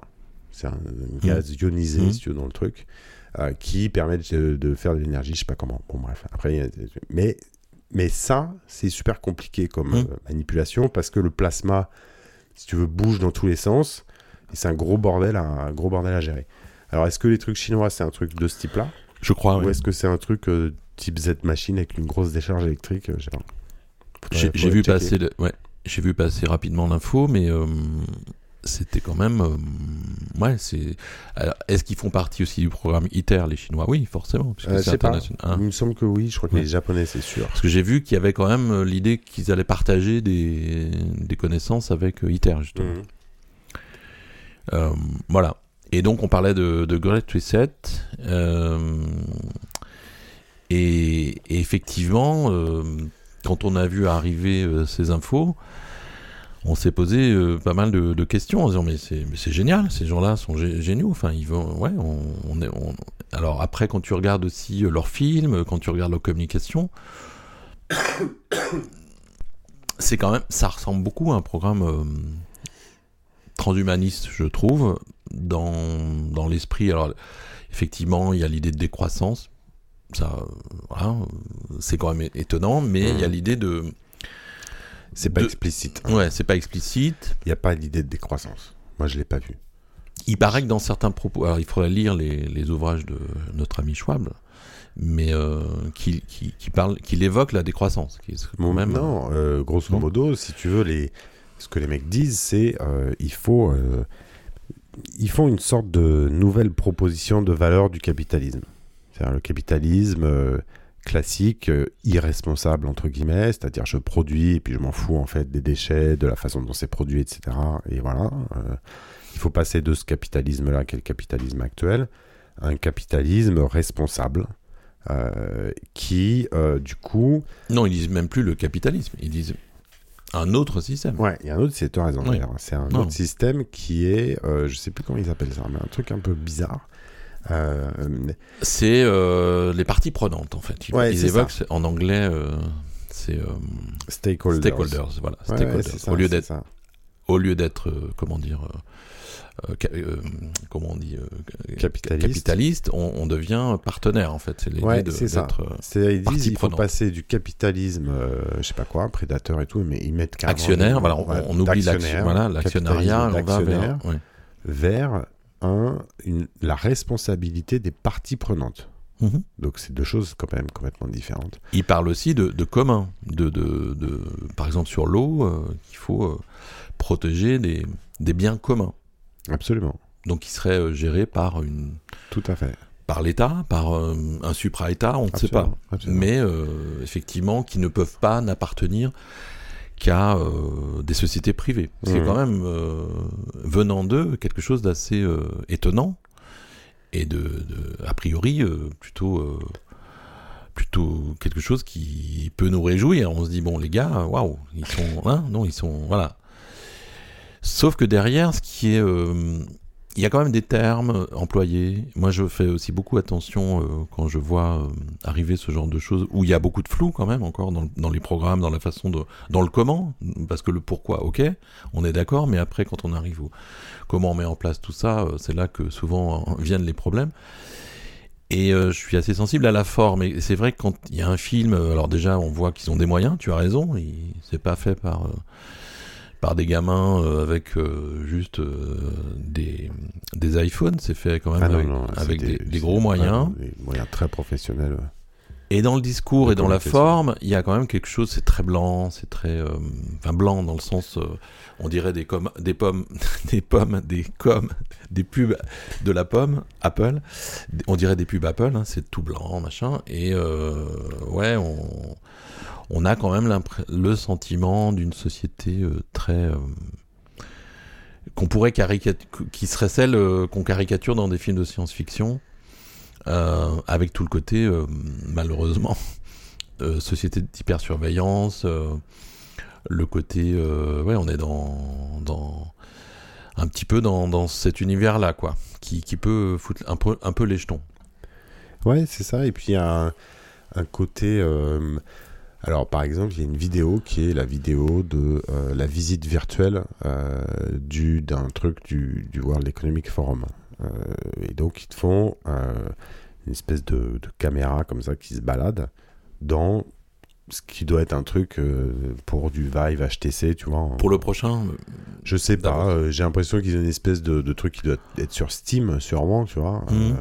Euh, qui te permet de charger une espèce d'expo, tu vois. Mhm. C'est bizarre, c'est comme des une expo virtuelle. Ouais, virtuelle. Et dedans, il y a euh, euh, plusieurs trucs qui sont assez basiques. Donc, il y a toute la logique SDGs, c'est-à-dire que tout ça est lié aussi mhm. aux Sustainable mhm. Development Goals de, de l'ONU. Tu peux expliquer ce que c'est? Bah, C'est grosso modo des... des objectifs. objectifs pour, on appelle ça les objectifs du millénaire. C'est des objectifs, il y en a une trentaine, autour de, choses qui sont assez évidentes, euh, comme l'accès à l'eau potable pour euh, l'ensemble de l'humanité, euh, la réduction de la pauvreté, des choses qui sont assez consensuelles dans, dans le capitalisme moderne. ouais, sauf qu'on en est loin sur certains objectifs. Voilà, et, mais que comme tu dis, il n'y a rien sur le comment de ces objectifs-là, mais en tout mmh. cas, ils sont clairement énoncés, et les sociétés et les institutions, que ce soit des États ou peu importe, peuvent s'appuyer sur ces SDGs pour aller mmh. vers... voilà, bon. Donc c'est une espèce de framework en fait mm. euh, international fait par l'ONU. Euh, donc le, le, World Economic Forum s'appuie euh, là-dessus pour dire un peu ce vers quoi doit aller le, nouveau capitalisme. Ils essayent vraiment de formuler une nouvelle proposition capitaliste en réalité. Hein. et mais c'est curieux, c'est-à-dire que ça donne. Ce qui est intéressant dans tout ce Great Reset, c'est surtout, je trouve que ça, c'est vraiment une occasion de beaucoup mieux comprendre comment euh, cette espèce d'élite internationale voit le monde, en réalité. C'est surtout ça que moi qui m'intéresse dans, dans, ces différents documents. Euh, et euh, quand tu vas en particulier sur cette vidéo là de en trois dimensions, tu vas avoir des trucs, notamment sur la propriété privée, qui sont assez intéressantes à un moment. Mhm. Euh, prédiction pour 2030, Mhm. euh, tu ne posséderas plus rien et tu seras heureux. Mhm. Tu vois, il y a carrément marqué ça. Euh, et ils te disent euh, tout ce que tu voudras euh, obtenir euh, te sera délivré par drone. Euh, mais et à côté de ça, tu as par exemple euh, euh, le euh, euh, le problème du carbone sera résolu euh, parce qu'il y aura tel truc, je sais plus ce que c'est. Mhm. Euh, et puis à côté, tu as euh, un- en 2030, il y aura un milliard de réfugiés. Euh, euh, donc les pays devront se préparer à ça À cause Euh, du changement climatique, notamment. à cause du changement climatique. Tu as une autre prédiction qui est, euh, par exemple, euh, le, le système de valeur occidentale euh, aura été poussé jusqu'à son point de rupture. Donc il n'existera plus, ce Mhm. système-là. Mhm. Euh, N'oublions pas euh, les, le système de check and balances, de contre-pouvoir, le truc américain, là, Mhm. euh, qui euh, est l'infrastructure de base de nos démocraties, ou un truc comme ça. Mhm. Je les mettrai, les, les trucs, tu- tu- Ouais. les liens vers ces Mhm. trucs-là. Je fais des captures d'écran, mais bon, tous ces trucs-là. ça- Alors, juste, je t'interromps. Est-ce que c'est c'est bizarre parce que est-ce que c'est une prophétie? Ou une prophétie autoréalisatrice On a envie. euh, Est-ce que c'est des ça, ça, ce, ce sont des objectifs qu'ils se donnent? Ah, c'est quand même euh, euh, bizarre de mélanger les réfugiés, qui serait un objectif euh, à atteindre, ou en même temps une prophétie. C'est-à-dire, De toute façon, il va y avoir des réfugiés parce que le climat va changer et donc on voit bien que c'est en train de s'accentuer. Euh, ou est-ce que, enfin, c'est bizarre. Ça fait un peu QAnon quelque part parce que le gars, il annonce des choses et parfois euh, il questionne. Donc là aussi, il y a une sorte de double euh, langage qui est, qui est comment tu l'interprètes toi? Ah non, moi je crois que c'est surtout le. euh, l'expression de la vision euh, du monde de C'est ça. Mhm. c'est un peu le- l'opinion moyenne je pense de ce milieu là quoi Mhm. c'est-à-dire que les types voilà, disent il y aura un, un milliard de réfugiés Donc ils Donc, sont il déjà faudra- il convaincus. faudra réagir voilà. par rapport à ça Ouais. qui va pouvoir réagir? Les GAFA parce qu'il n'y a que eux qui peuvent gérer un milliard d'identités numériques euh, de manière sécurisée fiable Euh, Mhm. et donc on va euh, euh, commencer dès maintenant à proposer ce qui est d'ailleurs euh, ce qui se fait très régulièrement avec tout un tas de conférences et de publications sur le sujet, euh, le passage à l'identité numérique biométrique pour la planète entière, des choses comme ça. Mm. Bon, euh, parce qu'ils ont cette vision du monde-là. Mhm. Euh, ils ont aussi une vision du monde où euh, euh, le, le système actuel de, en gros, euh, de démocratie euh, euh, libérale capitaliste euh, n'existera plus dans 10 ans. Mhm. Les mecs, ils disent carrément ça, si tu veux. Pour eux, c'est Donc une c'est rem- prédiction. je c'est pense que- remplacé par, par quoi dans, Ah bah, dans leur, de leur a- point de vue? bah, Ça, j'ai pas.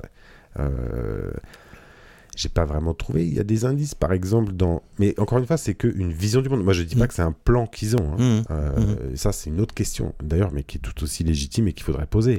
Mais euh, euh, quels sont leurs plans à ces gens-là? Moi, j'en sais rien. En tout cas, on peut voir leur vision du monde avec Mm. ces choses-là. Il y a notamment. Et leur truc- vision du monde futur en fait. C'est pas. Voilà, ouais, c'est- ça. se ouais, leur- leur. Voilà, comment ils voient les choses aujourd'hui Ils voient le truc, ils voient qu'en gros le système est en train de complètement euh, s'écrouler, euh, qu'il va pas s'en remettre euh, et que il faut le remplacer par un autre système.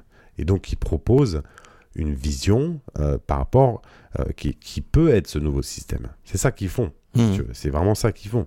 C'est-à-dire que quand tu lis le truc dans, en- en- dans le détail, tu t'aperçois que les types ont fait clairement une croix sur le système actuel. Donc ils ont lu en fait tous les scénarios de, de collapsologie qui sont sortis toutes ces dernières années. Ils en sont eux-mêmes convaincus et ils anticipent en fait, bah, en gros pour pas que tout s'écroule et pour pour quelque part aussi, enfin si on veut caricaturer et être un petit peu dans, dans la théorie du complot, c'est eux-mêmes en être euh, non pas les victimes mais euh, remplacés par un autre système qui serait euh, le système qui business. préconise. Ils sont, ils sont proactifs. Mhm. Je te jure, c'est ça. Ils sont Ouais. proactifs, les mecs. Ils, ils disent, OK, le monde est va dead. mal. Non, dead. C'est- ouais, y a même- Hmm. Monde occidental, Hmm. terminaris.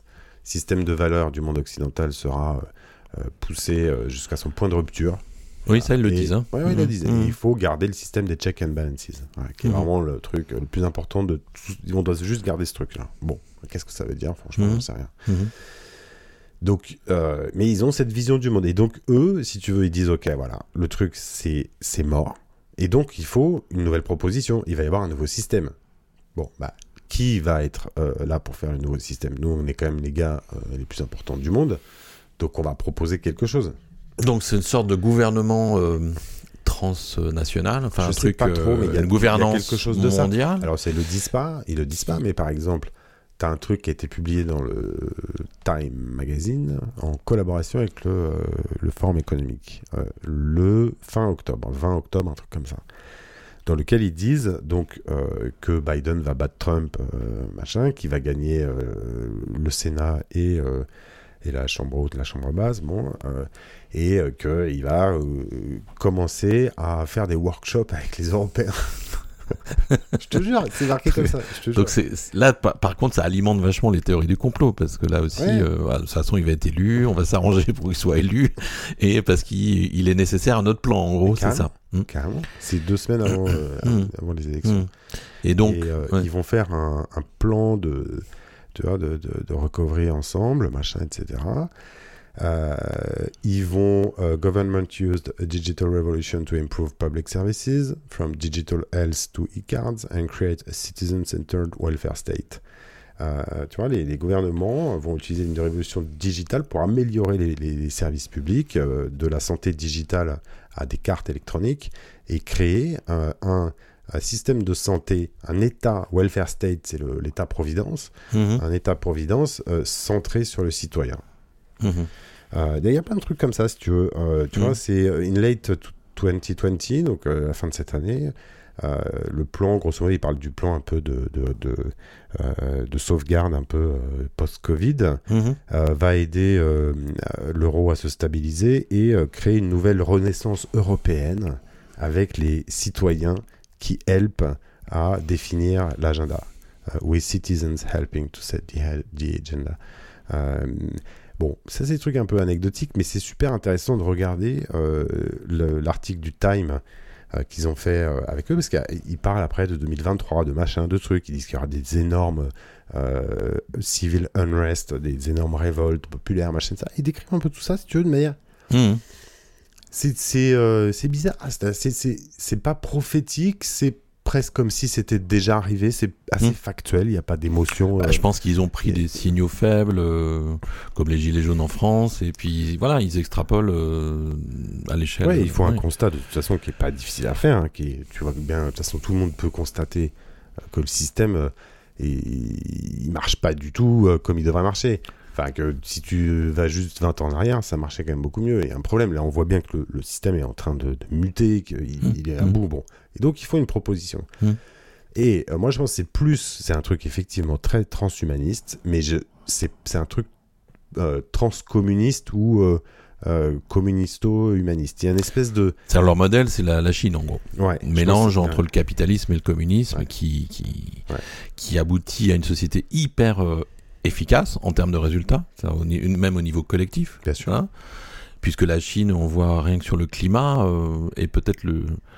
euh, contrairement à ce qu'on pouvait penser il y a quelques années, va être finalement un modèle parce qu'ils vont, ils vont réussir à réduire euh, d'une manière drastique leur, leur niveau de pollution. Enfin, Ça reste à voir. hein. ça reste à voir, mais ils ont quand même un projet euh, qui a l'air très volontariste. Après, Ouais, ouais, ouais. et, et tous les moyens pour, le, pour, le, pour y arriver. C'est euh, un ami euh, ancien Iver qui, qui maintenant travaille en Chine qui me racontait, euh, donc il est d'origine, il est européen, il, il est comment, lituanien je crois, et donc il travaille en Chine, et un jour il se retrouve dans le métro, euh, il avait oublié son passeport. Il rencontre des flics, il lui demande, comme, vu son look, il Ouais. lui demande son Pas identité. de tête de chinois, ouais. Voilà. Et euh, bah, j'ai oublié, je suis désolé, pas de problème. Ils, mettent, ils avaient un simple téléphone. hein, hop. Ah, vous êtes, euh, attends, monsieur, vous êtes né à tel endroit. tac, tac, tac, tac, vous êtes passé. Oui, vous êtes. euh, ils avaient Vitas tout. Oui, Vitas. Non, monsieur Vitas, euh, voilà, pas, pas de souci. on- C'est bon, vous êtes en règle. C'est énorme. C'est en, quelques secondes, quoi. C'est dingue. C'est dingue. Dans la rue, hein, dans le métro. Enfin, Ah, c'est pas. euh. Donc voilà, c'est une société d'hypersurveillance où on gagne des points. Euh, c'est Black Mirror. En fait, on est euh, pas loin aussi de, de ce qu'on peut voir euh, dans des dans des fictions à la Black Mirror où on est. alors on n'est plus propriétaire, on est tous dans un, énorme. euh, You will own nothing and Voilà. you will be happy.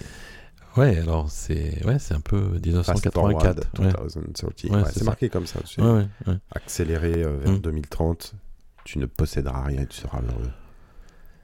Non, c'est une vraie question. Est-ce que, euh, vu l'enjeu euh, des problèmes à venir, euh, je pense qu'il y a des Ouais, gens qui sont tentés par des modèles euh, de type autoritaire. Bah ouais.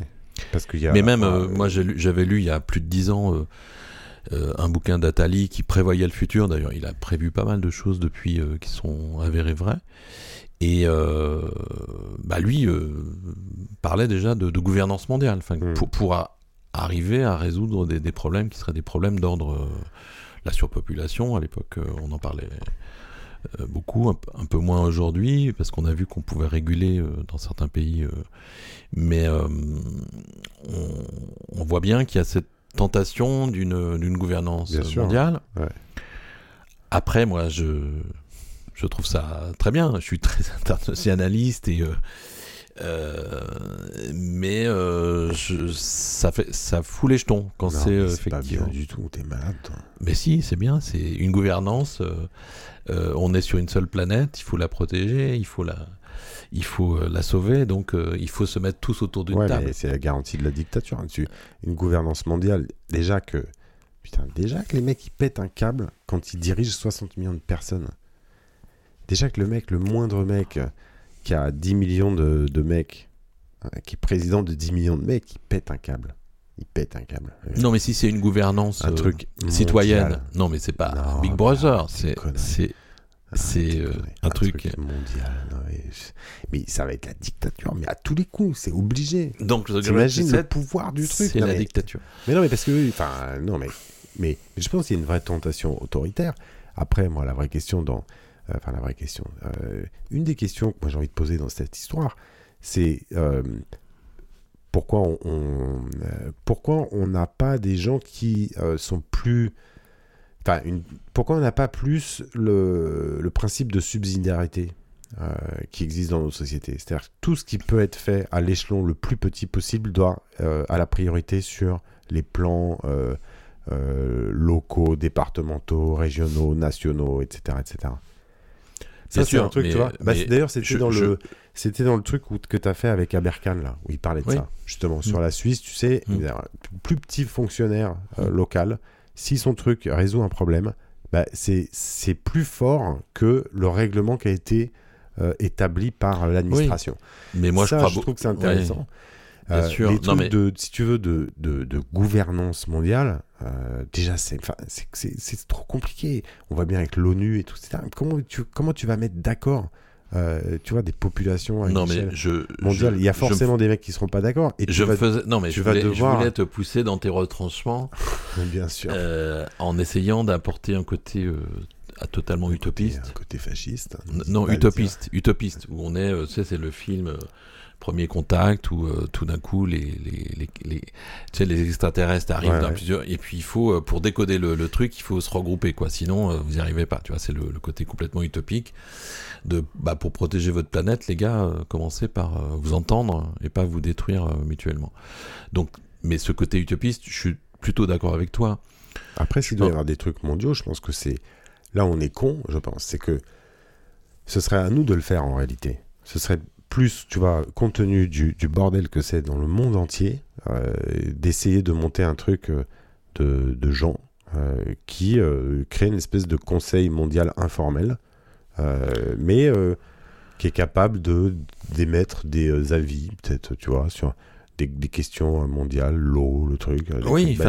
C'est ce que j'allais dire. Tu, tu, tu m'as coupé l'herbe sous les pieds. C'est que je pense qu'il va y avoir euh, des, des initiatives à l'échelle locale hein, qui vont naître, qui naissent déjà, euh, et qui sont euh, des tentatives pour se réapproprier, ne serait-ce que la monnaie. Hein, on voit bien que avec des technos qui sont aujourd'hui assez, accessibles, sans parler de blockchain, on peut créer des monnaies locales qui ont plus de sens mmh. que l'euro ou des monnaies internationales. Quoi. Donc euh, on voit aussi euh, un retour vers euh, des circuits courts. On en a beaucoup parlé pendant le confinement, donc du troc, enfin des, choses de bon sens en fait. Et, des, initiatives qui se prennent effectivement, tu as raison, au niveau de certains citoyens engagés, etc. Donc tu en as invité d'ailleurs, il me semble. Donc voilà, et c'est une question, je pense qu'on va beaucoup discuter pour les prochaines élections. C'est est-ce qu'on peut aller vers un, capitalisme vert? Est-ce qu'on peut continuer euh, l'idée de, croissance euh, qui soutient quand même beaucoup notre économie tout en réduisant euh, le CO2 A priori, aujourd'hui, on n'y est pas arrivé et mmh. ça a l'air plutôt d'être incompatible. Et est-ce que la croissance et est-ce que la décroissance peut être synonyme, en gros, de euh, de, je vais simplifier, de, bonheur en fait. Est-ce qu'on peut euh, avoir du boulot? Est-ce qu'on peut, voilà, est-ce qu'on peut vivre autrement? Euh, C'est aussi une, question qui mérite, qui mériterait d'être développée longuement. Ah bah ça c'est sûr. c'est évident que le premier maillon de toute cette histoire, c'est chacun d'entre nous. Après avec ses choix de, de vie, qui se permet de soutenir le système. C'est sûr que. Et moi, je suis persuadé. Notre consommation et notre contribution, en fait, qui est pas toujours volontaire, mais qui est un peu parce que voilà, c'est agréable qu'on fait comme ça. Oui, et je, non, mais je, je crois aussi, euh, je sais pas si on en avait déjà parlé euh, lors d'une précédente émission, mais que euh, ce qui nous conditionne beaucoup, ce sont les, les modèles qu'on a. les modèles, donc déjà, c'est l'éducation que nous ont donné nos, nos parents, l'école, et puis surtout les modèles qui passent par le cinéma, la littérature, les récits en fait. Comment mm. on nous a inculqué euh, quand même depuis euh, plus d'un siècle que le bonheur c'était de consommer. Et c'est quand même venu euh, de manière très claire d'un modèle américain, hollywoodien, où on a vu, moi j'ai donc un copain, Bruno Hicher, qui est, critique de cinéma, qui a étudié là-dessus, où il m'a dit, il y a une année très précise, euh, dans les années 10, je crois, euh, non, c'est 1920, ça, ça, faisait écho avec notre année 2020, euh, ou en 19, 1919, où il y a un pacte qui se crée entre le gouvernement américain et l'industrie hollywoodienne, où on dit, voilà, il faut promouvoir à travers les films le rêve américain. Mmh, mmh. Donc c'est clair et, euh, un monde dans lequel on vit avec euh, l'utopie d'une d'une croissance infinie. le, bonheur dans la, voilà, euh, d'une consommation. De biens communs et naturels infinis. on a de l'eau, c'est infini. On a parce qu'on a toujours. Ça vient d'ailleurs des États-Unis ou un continent où les ressources sont tellement. Les ressources et voilà qui, qui a aussi conditionné cette façon de penser. Ouais, sans doute sans doute. Mais là, on a du coup, une, pour revenir au Great Reset, euh, une nouvelle formulation de la proposition capitaliste, qui est grosso modo euh, de dire euh, on va collaborer, faire des workshops, être avec les, les, citoyens, vont participer, etc. les entreprises qui ne sont pas responsables euh, devront sortir du système. Mmh. Ça, ils le disent dans l'article Time mmh. Magazine. Euh, et ils disent que ce seront des choix pas évidents à faire parce que c'est difficile des fois de, de, voir si une entreprise elle contribue bien ou pas à un objectif. Oui. Tu vois, Est-ce que Gilead va rester dans le truc? La question. La même bonne question. et, par contre, il parle pas du tout, si tu veux, de, de de changement des désirs, des besoins de consommation, etc. C'est le, le, paradigme consommation maximum mmh. reste mmh. totalement d'actualité, puisqu'ils te mmh. disent que tu posséderas plus rien et que tu seras heureux, euh, mais que quand tu voudras un truc, c'est un drone qui va te l'amener. Donc ça veut dire que derrière, on a une logistique euh, commerciale euh, extraordinaire. mais comment ce système se construit euh, en dehors de la propriété privée et qui possède, parce qu'il y a forcément euh, quelqu'un qui possède au final, donc qui possède. Euh, ça, c'est une question à laquelle ils répondent absolument pas et qui est quand même très présente dans tous les écrits, ça qui est curieux. C'est pour ça que je dis c'est une espèce de, de communisto trans ou transcommuniste. Il y a un, côté vraiment bizarre là-dessus. et, une logique assez autoritaire qu'on perçoit quand même derrière. Et puis surtout, la question c'est, ce débat-là, il doit être international et public. C'est pas... Il n'est pas caché. Il est, pour le coup, il. Ah non, il ne cache pas, mais ça c'est très bien. Ils ont publié des bouquins. Voilà. mais, oui, mais c'est pour ça que je dis c'est intéressant de regarder ce que ça nous montre de leur vision du monde. Et, que, oui, et, surtout, de leur capacité, si tu veux, parce que c'est des gens qui hum. sont en capacité euh, de euh, traduire dans les législations euh, des volontés consensuelles au sein du sommet de Davos. Si tu veux, s'il y a des consensus sur des sujets X, Y, Z, en général, ils sont mmh. assez rapidement traduits dans les législations internationales. Mmh, mmh. Donc, bon, c'est pour ça que je dis qu'il y a une vraie influence. Alors, ça peut pas être sur n'importe quoi non plus.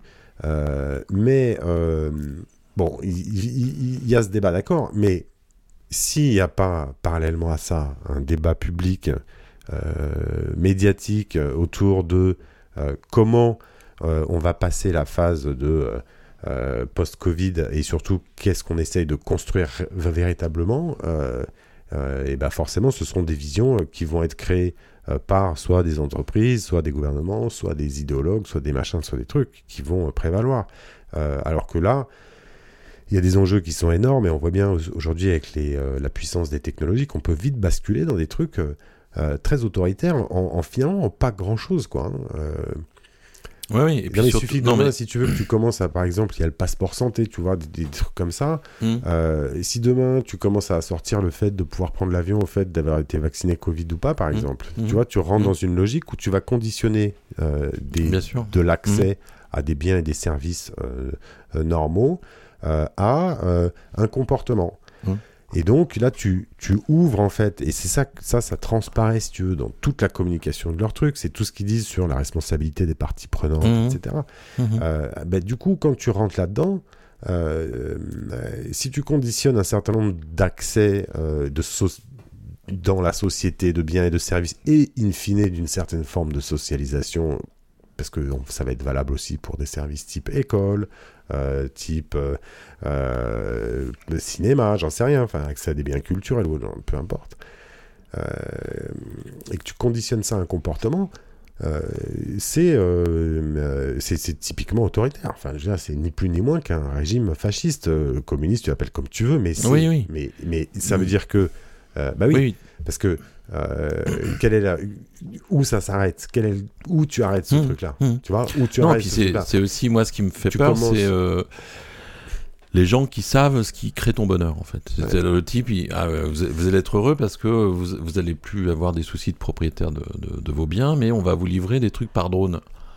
Ah ouais, c'est ça l'avenir, euh, c'est génial. Ouais, mais au nom de quoi? Enfin, tu vois, à un moment là, ça, ça, c'est ça qui me fait plus peur que que l'idée d'une d'une euh, comment dire d'un État qui prend euh, de manière un, peu autoritaire des, décisions, parce qu'on voit bien quand même que quand euh, les, les, les, les, États, quand les, les pays n'ont plus d'État, ça part souvent en, vrille. et, c'est voilà, et c'est le, le privé qui prend le dessus, et donc des des inégalités encore plus criantes, etc. les, les, mafias aussi. Les mafias, bien, sûr. D'abord, tout à fait. Avant qu'elles s'institutionnalisent, mais bien sûr. Donc, tu vois, la Libye, les mecs, c'est Après, donc on peut, on peut pas non plus critiquer trop cet état d'esprit de vouloir, euh, euh, quand même, quand tu lis leur programme, euh, il y a des choses moi, je, je, qui sont... ils font leur job. C'est les mecs, c'est une, une, catégorie des gens les plus puissants du monde avec un mmh. forum. Ils disent voilà, nous, le monde, on pense qu'il va être comme ça. Mais toi, tu dis, il faut pas être dupe parce que derrière, il y a forcément. Voilà. Et je dis attention parce que. C'est où l'embrouille C'est quoi l'embrouille Il y a beaucoup de trucs très euh, progressistes, séduisants, si tu mmh. veux, quand tu creuses pas plus. Mmh. Euh, tu dis ah ouais, c'est trop bien ça et tout. Tu vois, si tu creuses pas plus. Mais en réalité, il y a une vraie euh, vision politique derrière qui n'est pas dite explicitement, mais ils y disent tellement de choses que tu peux décrypter un peu cette vision politique. Et moi, je pense qu'aujourd'hui, au lieu de faire des trucs, si tu veux, sur les complots pas possibles, les machins, les reptiliens, les trucs. Après, tu fais les liens que tu veux, c'est infini ces trucs-là. Euh, mais déjà, au moins, de poser la question euh, quelle est euh, en réalité l'idéologie qui est derrière, Oui. et d'essayer de décrypter ça et d'avoir un, un questionnement et un débat autour de ça. Bien sûr. Et avoir potentiellement de la contestation et proposer autre chose. Le, Euh, le, le problème aujourd'hui. tu ouais. vois, de, euh, c'est- justement, c'est sur la place Tu- tu- publique, ils montrent le truc, etc. Mais justement, il faut, faut contester cette vision. Qui s'est emparé de, de, de, ces, de ce Great Reset pour euh, lui tomber dessus et, et le critiquer? Comme par hasard, c'est soit les gens euh, d'extrême droite, enfin, tu vois, parce qu'il y a ce côté euh, euh, international, gouvernance Ouais, ouais. mondiale, Mm. voilà, Un grand classique, ouais. voilà, un grand classique. Et puis les gens néolibéraux qui disent non mais attendez, c'est pas à l'État de contrôler ça, en plus souvent lié au climato-sceptique, etc. Donc, mais qui sont les écolos qui, qui parlent de, de Great Reset J'en ai pas vu. Non. Enfin, pour l'instant. Euh. Mais tu sais que les Pourquoi écolos, le problème, c'est qu'ils connaissent extrêmement mal l'économie. alors voilà. Eux, ils sont restés à une formation de l'économie euh, classique des années 50, mais les mecs, ils sont très mauvais. Et ils connaissent pas du tout ni l'innovation, ni l'économie, ni les dynamiques de business actuelles. Qu'est-ce que c'est qu'une multinationale? Ils ont une vision des multinationales des années 80. Euh, Tu crois? Beaucoup. Hmm. Bon, bah, en tout cas, moi, ceux Ouais. que j'ai fréquentés, franchement, Hmm. euh, ils sont pas euh, les, éco- les écologistes. Je parle bien des écologistes politiques, hein, des Mhm, gens qui font de la mhm. politique, Oui, oui. euh, pas Hmm. des euh, militants, si tu Ouais. veux, mais écologistes qui ne sont pas, mais des gens qui font, qui sont dans les partis verts français. J'ai pas trouvé des gens, si tu veux, qui connaissent l'économie du tout. Euh, ils connaissent pas les entreprises, ils connaissent pas les petites entreprises, ils connaissent pas les grandes. Ils ont une vision très fantasmée de du capitalisme, du patronat, de de la cu- culture du profit, etc. Bon, très caricatural de tout ça. Ils connaissent pas bien. Je pense c'est pour ça aussi, si tu veux, euh, qu'ils euh, qu'ils ont pas vraiment de, euh, de ils ont capacité de créer un débat autour de tout ça. Et de toute façon, tu le vois bien avec euh, ce à quoi ils sont occupés. Euh, c'est des polémiques plutôt autour de, de trucs euh, sociétaux, euh, sur les fondamentaux de euh, c'est quoi une économie verte, etc. T'entends jamais les écologistes là-dessus, très rarement. Ou tu, Oui, entends, je- tu entends des penseurs, euh, mais ça c'est autre chose, il y en a plein, hein. il y a des mecs super Mm. intéressants qui racontent euh, plein de trucs intéressants, mais dans le champ vraiment strictement politique, Ouais. il n'y a pas vraiment ça, je trouve. Hmm. Et pourtant, euh, moi, j'aimerais bien, euh, effectivement, comme tu dis, que ce, ce débat-là soit beaucoup plus populaire, enfin qu'on discute de ces questions-là, que ce soit pas effectivement ces, ces gens de Davos et ce- ce- cette espèce d'élite qui décide de, des, des 10, des 30 prochaines Ouais, mais tu vois, c'est là où il y a une ambiguïté, c'est que pour vraiment discuter de ça, il faut euh, euh, acter euh, collectivement, euh, ou au moins euh, entre ceux qui veulent en discuter, que le modèle actuel a aucune chance de, de survivre. Et que euh, il va y avoir un nouveau modèle qui va émerger. Dans quelles conditions? Est-ce que ce sera dans des conditions euh, dramatiques euh, ou des conditions euh, qui vont prendre une dizaine d'années avec des petites accélérations, des moments un peu compliqués, des- petits re- reculages, Mhm. des petites accélérations, des trucs, mais qui se fait assez progressivement. Bah, ça, euh, l'histoire le dira. J'en sais Mhm. rien du tout. Je sais pas du tout si. Mais, mais il faut au moins euh, acter, si tu veux, euh, personnellement et intellectuellement, ça, mais dire, ok, non, mais de toute façon, le système euh, tel qu'il a marché jusqu'à maintenant, il est mort. Et le, le nouveau système ne sera pas celui-là. Ce sera Mhm. pas ce système-là. Voilà, Ça va Mhm. forcément être un autre système. Et alors, après, lequel? Quel système? Oui, après, comme tu dis, euh, Parce que si oublions pas que euh, derrière tout ça, il y a un énorme enjeu euh, sur le système financier euh, international. hein, Oui. qui, Parce que ça part aussi du principe, on l'a pas dit, euh, d'une d'un reset aussi euh, de la dette, des dettes. Donc euh, ouais, tout d'un coup, on clair. c'est- euh, tout Il y a cette coup, logique de effectivement de reset de dette, Hmm. mais du coup, c'est quoi la contrepartie? On- Hmm. Parce que un, un débiteur, enfin un créancier, si tu veux, euh, va pas euh, dire à son débiteur ah, tu me rembourses pas, bah ok, c'est pas grave. Mais Allez, à bientôt, hein, pas Non. de souci. Il va demander un truc en échange. évidemment. Mais quand on parle de dette, c'est comme euh, l'explique très bien euh, Gaël Giraud, c'est qui peut à un moment effacer sa dette? Ce sont les banques centrales. Elles sont capables de, à un moment de dire euh, on réinitialise tout parce qu'elles, elles sont capables de, de, ouais, de, de- de créer de la monnaie euh, sans sans, s'endetter auprès d'un tiers en fait. Et donc à partir du moment où toutes les banques centrales se disent bon ok on, on, on- on repart, à- on Ouais. fait un reset, euh, ça permet de recréer un programme qui serait, qui serait euh, En échange de quoi Et euh, quels sont les euh, rapports de force qui euh, éventuellement permettent à, à- à des États d'imposer ces changements à des banques centrales euh, Mm. et Qui sont ces États Comment ils se sont mis d'accord? Enfin, Mm. c'est, c'est-à-dire que c'est théoriquement possible. mais Aujourd'hui, on, on- Pour quelle vision? On n'y est pas. Mais, euh, mais si ça se fait, ça se fera forcément dans un certain cadre. Ce ne sera pas la même chose si c'est que les États-Unis qui décident euh, de ça et qui organisent ça, ou si c'est les États-Unis et les Chinois ensemble, ou si c'est que les Chinois, ou si c'est les Chinois, les Européens, les États-Unis, et l'Afrique là-dedans, et ainsi de suite. Enfin, c'est quand même super compliqué. Donc, euh, bon, il y a ce, il y a ce risque-là, bien sûr. Euh, et, et puis, les, les systèmes sociaux, on voit qu'ils sont quand même très fragiles aujourd'hui. Donc, il y a une reconfiguration qui, qui va se produire. Euh, et ce d'autant plus que les ressources commencent à manquer sur un certain nombre Mm. de, de choses. On voit bien que les chaînes logistiques sont beaucoup plus fragiles que, que ce qu'on croyait, qu'elles vont devoir changer, se relocaliser, ainsi de suite. Enfin, Ouais. donc, il y a beaucoup de choses qui vont changer. Et euh, est-ce que le système juridique qui encadre le capitalisme actuel va rester tel quel? C'est pas c'est pas vraiment sûr hein. c'est pas vraiment sûr et s'il est remplacé par quoi il va être remplacé et qui va proposer ce, re- ce Mhm. remplacement? Donc là il y a une proposition sur la table Mhm. pas très claire mais euh, quand même qu'elle mérite d'exister de, de Davos Euh, il y en a sûrement d'autres mais c'est vrai que c'est c'est un vrai je pense qu'il faut profiter de de, de, de ce qui du, du bruit qu'il va y avoir autour du Great Reset pour justement monter des, des, des, des- des réflexions alternatives, faire Sans tomber dans remonter. le, com- dans le complotisme. Mais ouais, on s'en fout du complot. Mais quel complot? De toute façon, soit il y a vraiment euh, un complot et il est bien fait et euh, tu t'en apercevras le jour où en réalité le complot aura abouti parce que tu es indétectable, euh, soit il n'est pas bien fait et à ce moment-là, il y aura des gens qui auront la possibilité de dénoncer objectivement ce complot avec Mm. des preuves. Mm. Bon. Donc, soit dans, dans un cas, soit tu peux rien faire, et dans le deuxième cas, bah, on- on- tu ne peux agir que quand c'est terminé, auquel cas bah, c'est une révolte violente éventuellement si le truc euh, te plaît pas, etc. Mais, euh, ou si ça se passe avant, bah, il y aura toujours le moment de réagir. Mais le, le- le- creuser cette logique de complot, moi je trouve que c'est pas intéressant sur, sur ce dossier. Non, non, pas bien ça sûr. qui est intéressant. Mais euh, Après, Ce que trucs ce marrants. que- tu dis, que- quand tu vois les mecs, si tu veux, qui, te, qui disent que je vais, ben, le fils d'Hitler, tu rigoles. Enfin, des fois, quand tu vas sur sûr. ces pages, tu, franchement, il y a des Oui. trucs super marrants. Ah, il y a des trucs intéressants aussi. Mais bon, c'est pas le sujet, quoi. C'est le vrai sujet, c'est c'est quoi la vision du monde de ces gars-là?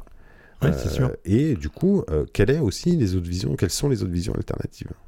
Ce qui est fou, c'est que effectivement, la, la- la théorie du complot a une force euh, au niveau de l'imaginaire euh, énorme. Et que quand on parle aujourd'hui de Great Reset, on n'a que euh, ah oui c'est le complot mondial, Bill Gates qui fait des vaccins et machin et, et, et- et c'est le copain de Schwab et- etc. Ouais.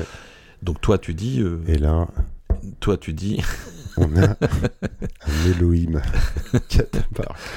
toi tu dis en fait bah non au contraire euh, euh, regardez ce qu'il y a derrière, euh, prenons les faits, essayons de creuser. euh, oui, tu as raison. Il faut, euh, et c'est pour ça que j'ai accepté de participer à cette émission, sans être ni économiste, ni, euh, ni spécialiste de, de la question, mais parce que tout le monde euh, peut avoir un avis sur euh, comment euh, on, on va, voilà, par rapport à cette problématique euh, actuelle, comment on arrive à, à se, retrousser, se retrousser les manches, qu'est-ce qu'on fait? Je crois toujours beaucoup au fait qu'il faut agir, penser, faire des grands plans. euh, c'est très peut-être old school hein, de, de- et, et- mais en même temps euh, on peut pas euh, ne rien faire. Donc comment on agit à notre à notre niveau euh, comment on crée soi-même les conditions du d'un futur euh, non pas simplement égoïste mais commun avec collectif euh, inscrit dans un, projet collectif. Quel projet collectif? Ouais, tout à fait. Et je crois que dans cette réflexion, il faut intégrer le- comment euh, j'organise euh, mes sources de revenus, euh, le, le fait de gagner ma vie dans Mm. euh, ce système. Et ça, c'est vrai que c'est extraordinairement euh, Mm. compliqué, mais c'est un enjeu euh, Oui. euh, qui est majeur pour la suite. Ouais. Ne serait-ce que la, la C'est question ça qui va modifier les, Oui, systèmes économiques au final. Parce que si aussi, s'il y a 10, Mm. 15% des gens qui euh, franchissent un seuil critique en créant une nouvelle façon en réalité de, de générer des revenus, euh, il se passe quelque chose. Quoi. Ouais, savoir aussi travailler avec ses mains, ce que toi tu sais faire et ce que je sais pas faire. Par exemple, installer un lavabo, euh, voilà, c'est ouais, ça le, le- le Tout à futur. Tout à fait, l'ami. Sur cette phrase historique, On va monter Rapa Plomberie. voilà. Tu voulais encore parler d'autre chose ou bah, bah je pense qu'on a fait le tour. Oui, oui, on, va, on va regarder sous le pied pour la prochaine émission. Voilà, c'était l'éveilleur du net. il, y aura, il y aura un petit point Q à faire quand même. Je tiens à préciser. Ah oui. Hein.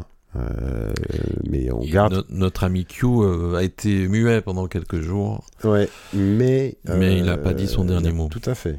Il, y a un petit il nous annonce un truc. Un petit point à faire. et puis il y a plein d'autres, il y a plein d'autres sujets aussi. Hein. Mais donc c'est pas les sujets qui manquent. et je vais faire un dernier plan sur notre ami l'Elohim. Voilà, superbe. C'est un rayon de soleil dans la caméra, c'est tellement beau. Euh, merci euh, Eric. Merci euh, Antoine. Et à très bientôt, pour la suite de ces informations que, bien entendu, les veilleurs du net. nous vous demandons de garder pour vous, bien sûr. soyez prudents dans la distribution de ces informations. À bientôt, bonne journée et bye bye. Bye.